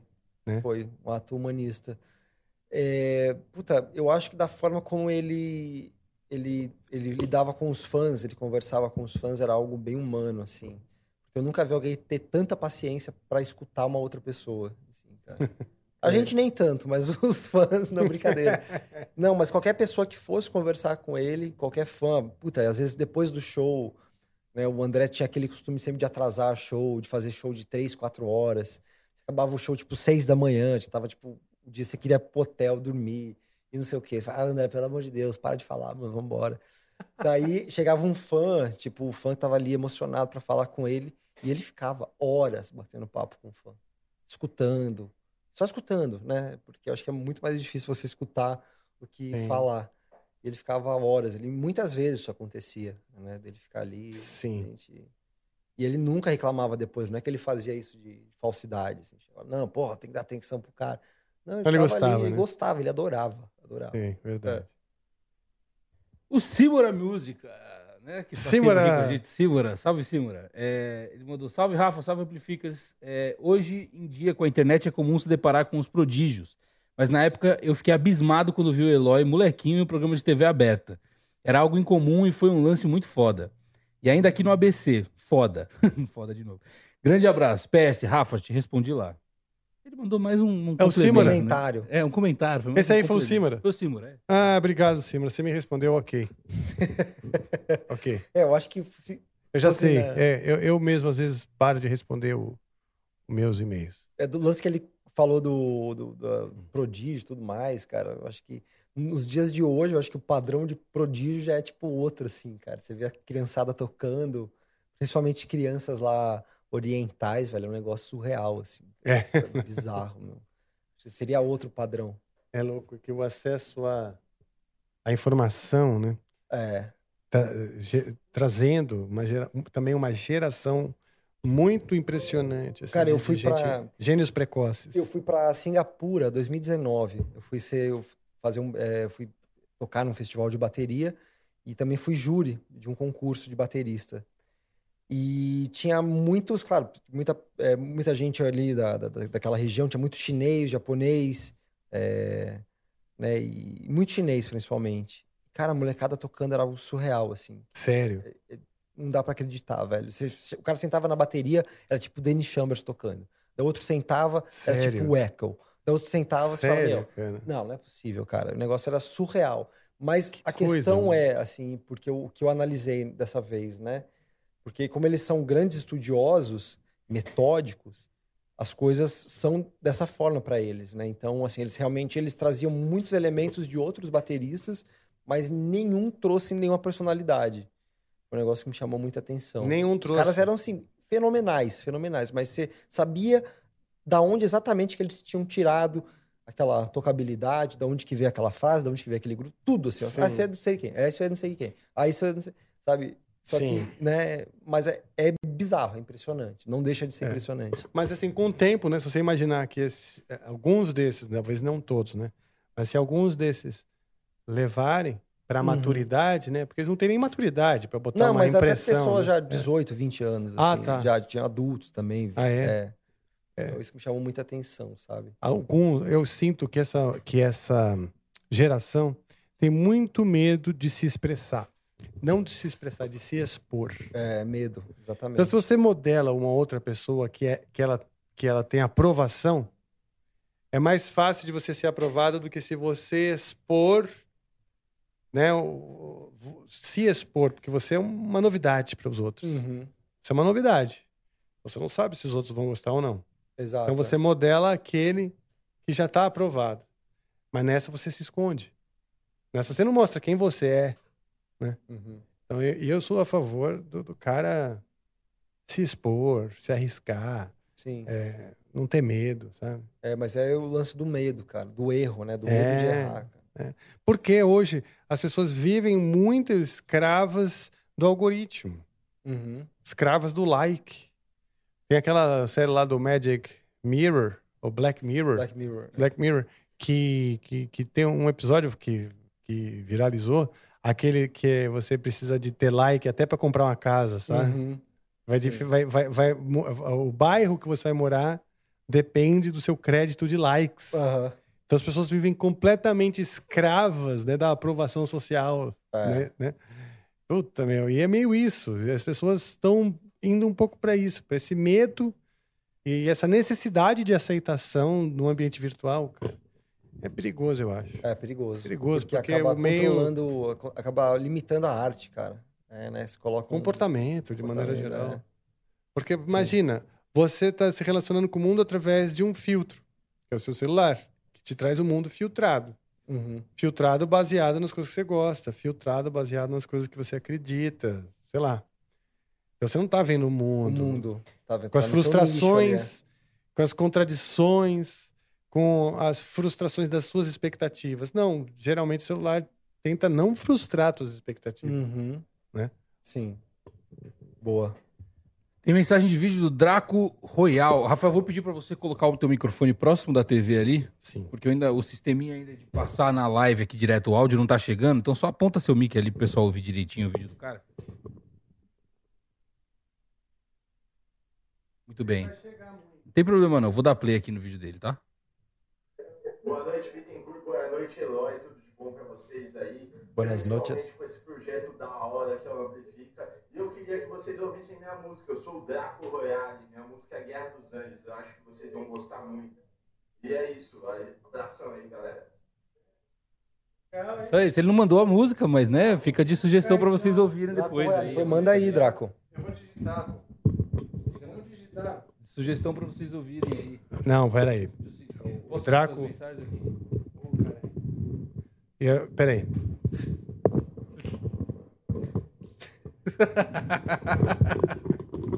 Cara. Eita, nós. Ainda caiu um. Desmontou. Vai lá, João. Cara. Caiu um parafuso aí do microfone. Sério mesmo? Sério. Sério. Então tá, enquanto isso, bota aí, vai. Vamos, vamos fazer essa presa. É, digita aí Draco Royale. alguma coisa dos anjos. Em algum lugar. Digita aí, tipo, Google. sei lá. Não, aí eu vou dar play, aí vai dar strike, como sempre dá. É uma maravilha. Vou seguir, vou seguir. Fica de dica aí pra vocês ouvirem depois, o pessoal vai ver. Tá bom. Qual- então vamos Deixa lá, vamos seguir com as lembrar. mensagens aqui que tem Qual é mais mesmo o nome da música? Guerra dos Anjos? Ter que dar play de novo, cara. Minha memória, você perguntou play. pra pior pessoa do mundo. Eu vou dar play só no áudio aqui pra Senão, gente lembrar. nem eu e nem quem tá assistindo vai lembrar pra pesquisar. Boa noite, Eloy. Tudo de bom pra vocês aí. Principalmente com esse projeto da hora que é o Amplifica. E eu queria que vocês ouvissem minha música. Eu sou o Draco Royale. Minha música é Guerra dos Anjos. Guerra dos Anjos. Guerra dos Anjos. Então, Draco Royale, vou botar aqui. Guerra dos Anjos. Muito obrigado, Draco. A gente tem aqui o Gustavo Peixoto mandou. Boa noite, Eloy e Rafa. Eloy, quais são as bateras atuais que mais te inspiram? Que isso? Ah, você tava atrás da música? Eu quase matei. Eu quase matei. O Gustavo Peixoto falou aqui. Boa noite, Eloy e Rafa. Eloy, quais são as bateras atuais que mais te inspiram dentro e fora do metal? Cara, a- baterias atuais, É, atuais. é, mas pra mim pode ser atual, o cara antigo.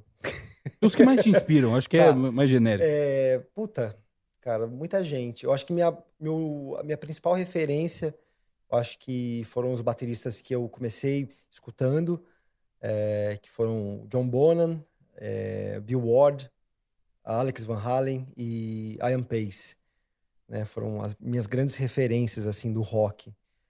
É, depois eu conheci o Vini Colaiuta, que foi uma grande referência para mim, talvez seja a maior de todos os tempos. Para quem não sabe, o Colaiuta ele tocou em diversos projetos. Ele foi descoberto pelo Frank Zappa, né? Depois ele virou batera de estúdio, mas tocou com com Sting bastante tempo, tocou com o Jeff Beck, tocou com Chick Corea, com todo mundo, cara. Gravou até Sandy Júnior, inclusive. Gravou? Sandy Júnior a Megadeth, pra vocês terem uma ideia. Porra.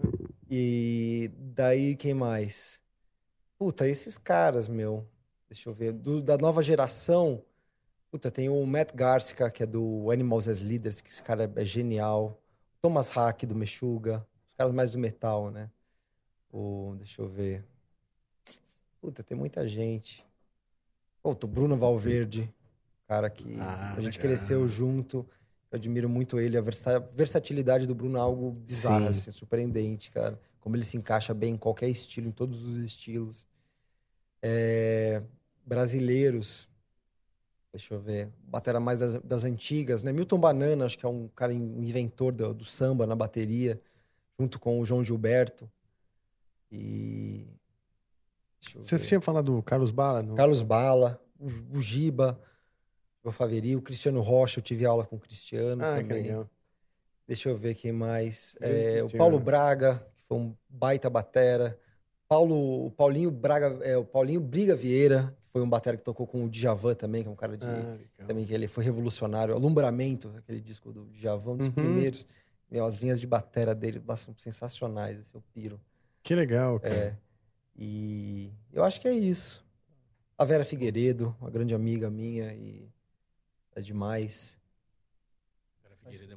É. É, vamos lá. O Alex DG mandou aqui. Boa noite, galera. Sou muito fã do trabalho. Deixa eu só avisar. O Draco Royale, que eu não encontrei, tá? Digitei Draco Royale Guerra dos Anjos no, no, no Google e ainda não cheguei no link da música. Então, entendeu? o Draco, Fala pra ele colocar. você Draco, conseguir, manda aí no chat que, que eu copio e mando pro Rafael aqui. Ou já bota no comentário aí pro pessoal ver Exato, também. no é. chat, Ah, exatamente. então no aí eu já chat. copio e já deixo registrado pro Rafael. Obrigado. Vou ler a mensagem que eu tava lendo aqui, foi mal. É, de novo, Alex DG mandou. Boa noite, galera. Sou muito fã do trabalho de ambos. Gostaria de perguntar ao Eloy se em algum momento da carreira ele pensou em seguir outra prof- profissão ou teve algum tipo de crise de identidade em ter escolhido tão cedo a profissão. Cara, eu tive sim. Quando eu tinha 18 anos de idade, eu terminei o colegial, eu não sabia muito bem o que eu ia fazer da vida. E já tocava em várias bandas e tudo mais, tocava com o André Matos.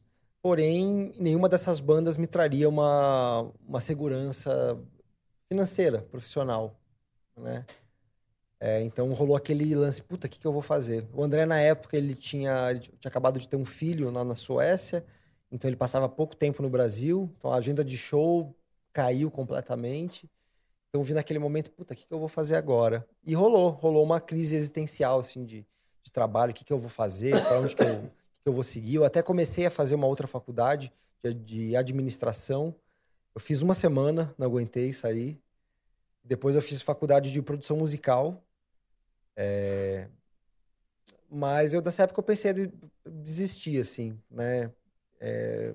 Eu tive várias cobranças do lado pessoal da minha vida, onde que eu tinha que trabalhar, não tinha como eu não trabalhar.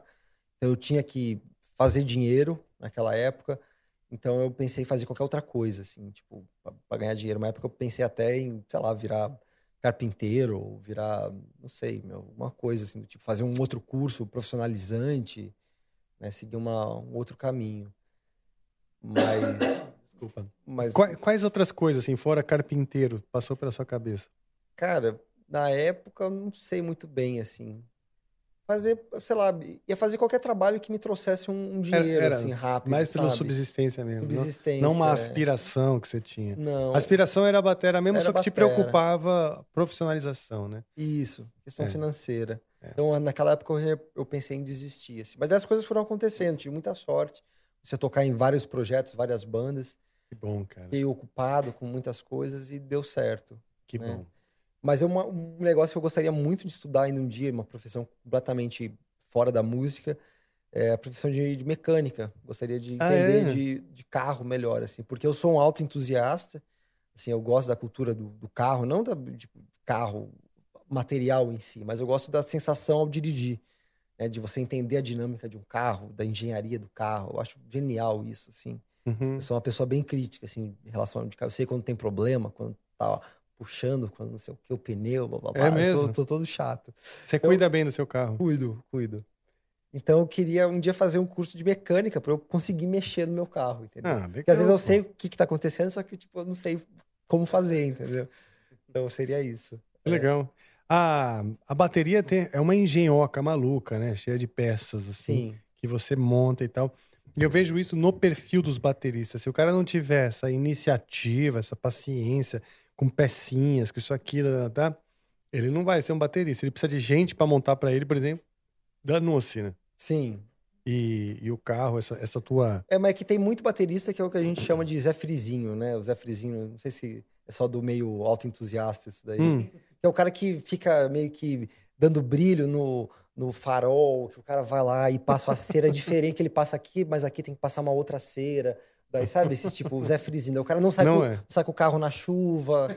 Tá, não sai- você não é o Zé Frizinho. Não, nem com a Então, bateria. O motor é que tem que estar carro. bom. E é- e- Exato. O resto dane-se. É, dá uma lavada a cada dois meses, tá bom. Mas ó, a mecânica tem que estar zero. E a mesma coisa na bateria. O som tem que estar bom, mas dane-se se a Sim. peça que vai prender aqui é bonita, ou se tá brilhando, Tá. ou se o prato caiu o suor. Tipo, dane-se. Tá. Né? E Legal. às vezes o baterista tem muito esse lance, assim. Ai, porque eu vou botar uma peça aqui que vai segurar essa, que daí essa aqui vem aqui. Meu, É os- os, caras, maluca, os caras enlouquecem. Eu vejo posts de batera assim. Os caras, meu, tem uma solução aqui que eu encontrei pra colocar um prato, que agora eu juntei nessa estante com uma outra que eu comprei. Falei, meu, vocês estão tudo louco, velho. Tipo, é um, é um bagulho que vai ali, mano. Bota um ferro aqui pra segurar a porra do prato e acabou, mano, sabe? Até negócio de hack, cara, sabe? Hack, aquela coisa que Sim. a- as pessoas montam a bateria em volta de um ferro, assim, né? E daí falam que é mais fácil, porque você evita ter pedestal no chão. Cara, puta viagem, cara. Você pegou um pedestal, você botou aqui, ó. Pronto, você monta um prato. Um hack não, você precisa de três pés, daí você tem que, o negócio tem que equilibrar, você tem que botar brilho. Puta viagem, velho. É mais um negócio pesado pra carregar, né? Exato. Porque é pesado pra cacete, Exato hack, pra né? E não é que vai dar, vai dar puta de um trabalho, mas você precisa de um case gigantesco pra carregar aquilo, sabe? E daí vai dar trabalho. Vira também, quebra. É, a mesma coisa, é pior até. Eu tenho hack, o pior que eu uso às vezes. Mas porque me deram uma vez, daí eu não soube negar e, e tá lá o hack, eu tenho que usar. Mas, Ai, meu mas até o patrocínio eu não tenho mais. Eu Falei, ah, não quero mais patrocínio desse negócio, devolve. E aí, O- Decão? o- tem mais duas perguntinhas aqui pra gente poder caminhar pro final, tá? O Rafael Muti mandou aqui. Eloy, você tinha real noção do tamanho do Sepultura fora do Brasil? Como foram os primeiros shows e a assimilação disso? Como você compara o público de fora com o público brasileiro? Cara, não, não tinha noção do público lá fora, como que era, assim, do, a grandiosidade do Sepultura. Porque quando falam, né, pô, o pessoal lá fora conhece Sepultura, Pelé e, não sei, Carnaval, É. samba, Rio de Janeiro, tipo, é realmente isso, assim. É, assustador como as pessoas conhecem Sepultura, né? E, e foi, puta, bizarro, né, cara? Porque quando o Sepultura me chamou pra tocar, tava numa fase muito boa com o Glória, a banda tava crescendo, né? Tava tocando, tinha acabado de tocar no Rock in Rio, então a banda, puta, tava ali uma formação muito boa, muito forte. Daí o Sepultura me chamou e rolou esse lance, né? Tipo, puta, Sepultura mundial, vai tocar em todos os lugares. E, e optei por ir pro Sepultura, né? Foi uma opção minha. Mas quando a gente viajou, que a gente fez o primeiro show fora, eu falei, meu, é- é- realmente É, o negócio é, é é absurdo, muito né? grande, é muito forte, né? E qual que era a continuação da pergunta? Era, tipo, Peraí que eu vou eu abrir já a próxima aqui, deixa eu voltar nela aqui. tinha uma segunda... É, como você compara o público de fora com o público Ah, brasileiro? sim. Puta, cada lugar vai ter um- uma reação diferente, né? Cada público é um público. E eu gosto muito do público brasileiro. É um dos melhores. Eu acho que Brasil e Chile, assim, são os lugares mais especiais. Não é porque eu sou brasileiro, não, tu fala, ai, que legal tocar aqui. Não, mas realmente, o público brasileiro é muito especial, muito caloroso, É. curte a música, tá ali pulando. E a coisa mais chata que tem é você fazer um show onde tá todo mundo parado, se tá todo mundo te assistindo. É horrível, cara, é horrível. Na Alemanha É. tem muito lugar assim. Cara, mas tem lugares piores, é. Lá na. Então, onde que. Japão é bem estranho, né? Vocês É, tocaram. é, Japão eles não lá. podem, né, fazer muita bagunça. Aham. Não pode fazer muita bagunça. Tinha uma época que eu lembro que, que eles todos estavam com a mão direita pra cima Uhum. e eles, faz... eles mesmo se intercalavam. Então, Tipo, não tinha lugar pra sentar, estavam todos em pé. Mas as filas eram muito organizadas, um atrás do outro, e as filas eram assim, quando tinham dois caras, os outros dois estavam aqui, ó, se intercalando, numa ordem, numa, num sistema Uhum. que dava quase ódio Sim. de tão organizado. E aí todos com a mão direita pra cima, de maneira que não fica na frente outro tá da né? cabeça do outro, sei lá. Então é tipo, para que todos assistam bem, curtam com o seu braço e, e, e não incomode o outro, né? Sim. Então é impressionante isso. A gente tocou na. Em 2019, a gente tocou na Mongólia. A gente foi fazer um show lá. E foi interessante porque as pessoas não sabiam como agir no show. Como reagir É ao show. mesmo. É, porque daí metade, assim, ele, na verdade eles colocaram umas cadeiras à disposição do público, então as pessoas poderiam, podiam ir lá, pegar a cadeira e colocar na- na- no espaço da plateia Caso ali. quisessem ver as costas de alguém. Isso, só que daí foi meio que isso. Algumas pessoas ficaram de pé, outras ficaram Ah, tá, sentadas. e entendi. daí, às vezes, as pessoas ficavam sentadas, elas iam, pulavam um pouco, voltavam, sentavam, umas cadeiras espalhadas, assim, tipo, parecia uma festa de, de criança, assim, sabe? Parecia uma a formatura, assim, tava, sabe? Cara, e foi engraçado, porque as pessoas não sabiam se elas pulavam, se elas ficavam sentadas, dançavam. Então foi muito interessante. E as vestimentas, como eram na Mongólia? Ele era normal, camiseta preta? Não, tava todo mundo de camiseta preta, assim, no show, né? Tava É. todo mundo... Mas é, foi, foi um evento, porque a gente foi, acho que a segunda, terceira banda de metal a tocar lá, na história. Né? É, é perigoso, né? Quando o pessoal não sabe direito como se comportar. Porque um viu na internet que você pode dar um moche. Aí o cara sobe no palco Só que ninguém pula. viu. Mas ninguém Ninguém viu, viu. então eles abrem o buraco e deixam o cara cair, né? Ainda falam, Esse é o perigo de ter só referências e não experiências, né? Ó, o Gui Bonilha aqui, nossa última mensagem de hoje, Ó, Gui mandou. Bonilha, meu aluno também. Seu aluno também? Meu aluno também. Boa noite, galera do Amplifica, Rafa e Eloy. Cheguei aqui agora, passando para deixar os parabéns e meu incentivo ao, tra- ao trabalho de todos vocês. Para não ficar sem uma pergunta pro Rafa e o Eloy, se vocês pudessem ter participado de um álbum de toda a história, qual seria? Quem vai responder Maria. primeiro? O Rafael. Eu? Eloy vai pensar. Não, eu poderia. Eu, se eu pudesse ter participado de um álbum, são muitos mesmo, muitos, mas eu vou então no The Dark Side of the Moon, do Pink Floyd. Caramba, jogou pesado. Se eu pudesse ter participado. Você ia falar o mesmo? Pô, a gente tá super sintonizado, né, Jay? Depois da dança de hoje, vocês estão super sintonizados. É. E você, Eloy? Meu Deus, não tenho a mínima ideia, cara. É. Pera Ah, aí. então fala qualquer um. Pô, Pô, pergunta do aluno dele, cara. Pô, Ah, é verdade. o aluno vai cobrar ele depois, pô. Cara, é difícil de falar algum. Puta merda. É... Cara, só. Assim, sei lá, tem aquela banda de coração. Eu gostaria muito de de estar ali na gravação, de, de acompanhar e fazer parte. Seria um, um Black Sabbath, sei lá. Eu gosto muito, tipo, sei lá, Black Sabbath, Black Sabbath, o primeiro, por toda a ocasião, situação, Legal. de tipo, como que nasceu esse negócio, de como que foi essa gravação. E um Black Sabbath já eh, pós o Black Sabbath, que foi o The Humanizer, com o Dio. é um Pô, esse é o meu albaço. que foi muito importante para mim. Assim, então, nesse sentido mais afetivo e num, num sentido mais tecnológico, de ver o que aconteceu, sei lá, seria um Radiohead. Ok, Com- Olha, que OK legal. Computer. Olha só que É, legal, que cara. Foi naquela fase que eles estavam abandonando o rock, né, deixando a guitarra de lado, eles queriam fazer uma coisa nova, trazer a música eletrônica. Não Uhum. sabia se ia ter bateria, do baterista estava tipo na, na sala assim, e aí, eu vou tocar nesse disco ou não vou tocar? Né? Então, acho que por esse conceito dos caras tentando transgredir, eu queria estar nessa gravação. Assim, os caras também abandonando egos, né? Porque até então eles se viam como uma banda de rock, e a partir do momento que você tira a guitarra do cara, ele fala, meu, o que, que eu vou fazer agora? Que botão que eu vou apertar aqui? sabe? Sim, mas experimenta novos, né, novas saídas, Sim. novas soluções. Legal. Então eu queria estar nesse disco. Pô, show de bola. É isso, queria agradecer a todo mundo que mandou mensagem na plataforma. Hoje recebemos muitas mensagens. Foi a primeira vez que a gente recebeu tantas mensagens assim. Ah, Nu- é? Que nu- bom. Você viu, né? Nunca durou tanto tempo essa leitura minha aqui, sem fim. Hoje, hoje durou bem. Inclusive, a gente teve o nosso recorde de, de espectadores simultâneos hoje. Então, é, o? Eloy trouxe grandíssimo público pra Puxa, gente. muito aqui. obrigado, Eloy. Venha sempre. Só convidar aí, gente. E é isso, cara. Não, Tá- mas é sério, eu falei brincando, mas é sério. Quando a gente voltar, e nós vamos voltar Aham. com a estrutura de banda, eu queria que você voltasse sim pra tocar a batera. Show. A gente vai montar a batera lá e a gente tocar junto uma coisa. Quando tiver voltado Não, na, com certeza, na volto do Amplifica. Com todo Tá? prazer. Mas já vou avisar, eu vou quebrar alguma coisa. Não, tudo bem, não vai ser minha. A gente põe o octapad pra você tocar quando você voltar também lá, É. tá tudo certo. Não, mas eu não quero que ele quebre, porque esse é meu. Eu vou deixar a bateria do Marcel e aí você se resolve com ele. Tá bom? Então tá, Tá bom. ótimo. Pô, Cara, obrigado. mas, assim, foi um papo muito legal. Eu tava com vontade já de, de fazer Uhum. esse papo, né? De eh, me aproximar, eu, cu- curiosidade mesmo de ver. Eu acompanho você, Uhum. acompanhei, vamos dizer, com certa distância, mas eu acompanhei toda essa trajetória que nós conversamos aqui, né? E eu fico muito feliz, assim.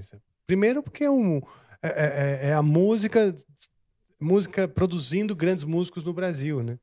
Num, num- num país que tanta gente se desmotiva e fala, não, eu não vou ser músico, porque aqui não dá, e tal. Você mesmo teve sua crise aos 18, Uhum. entendeu? Num país que desmotiva tanto talentos diversos, que também nem é só na música, é, você causa inspiração nos outros, entendeu? Para que isso não morra. E, então eu queria também saber um pouco dessa história. E eu sempre acho que a história humana está ligada com a parte do talento em si, a técnica e tal. E isso se prova cada vez que eu converso com um grande músico como você, porque a parte humana foi magnetizando o seu próprio sucesso, sabe? Porque se não fosse um cara que, sei lá, as pessoas que tocavam com você gostavam de tê-lo por perto, é isso que eu quero dizer, Uhum. sabe? É, é- é importante isso. E é isso, cara. Muito obrigado mesmo a sua presença. Vamos um dia desses fazer uma música junto, Pô, porque demais, acho Rafael. que a gente É. pode criar algo sem querer é, gerar ciúmes no, no- no seu, no seu já parceiro guitarrista. lá. Imagina, Porra. que é isso. Pô, Não, mas até é- daria pra fazer com duas guitarras, sei lá. Mas assim, algo que eu adoraria fazer. Eu porque eu também, vejo, eu curto esse teu, essa tua intensidade, Uhum. não é? E também flexibilidade. Tem uma coisa meio tribal ali, mas também muita, muita musicalidade, muita sensibilidade, Uhum. nuances, né? E, eu adoraria, sim, a gente fazer Pô, algo. Rafael, vai ser um prazer, bicho. E eu falo aqui publicamente, assim, com as câmeras ligadas, Aham. pra você ficar constrangindo e não falar não. Você vai ter que falar, ah, claro. Sim, vamos lá. Não, bicho, pô, não tem essa não. E desde o primeiro momento que você me convidou aqui, foi um grande prazer, porque, é, puta, o Anga em si foi muito importante pra minha vida, pra minha formação musical, acompanhei vocês tipo, durante um grande período.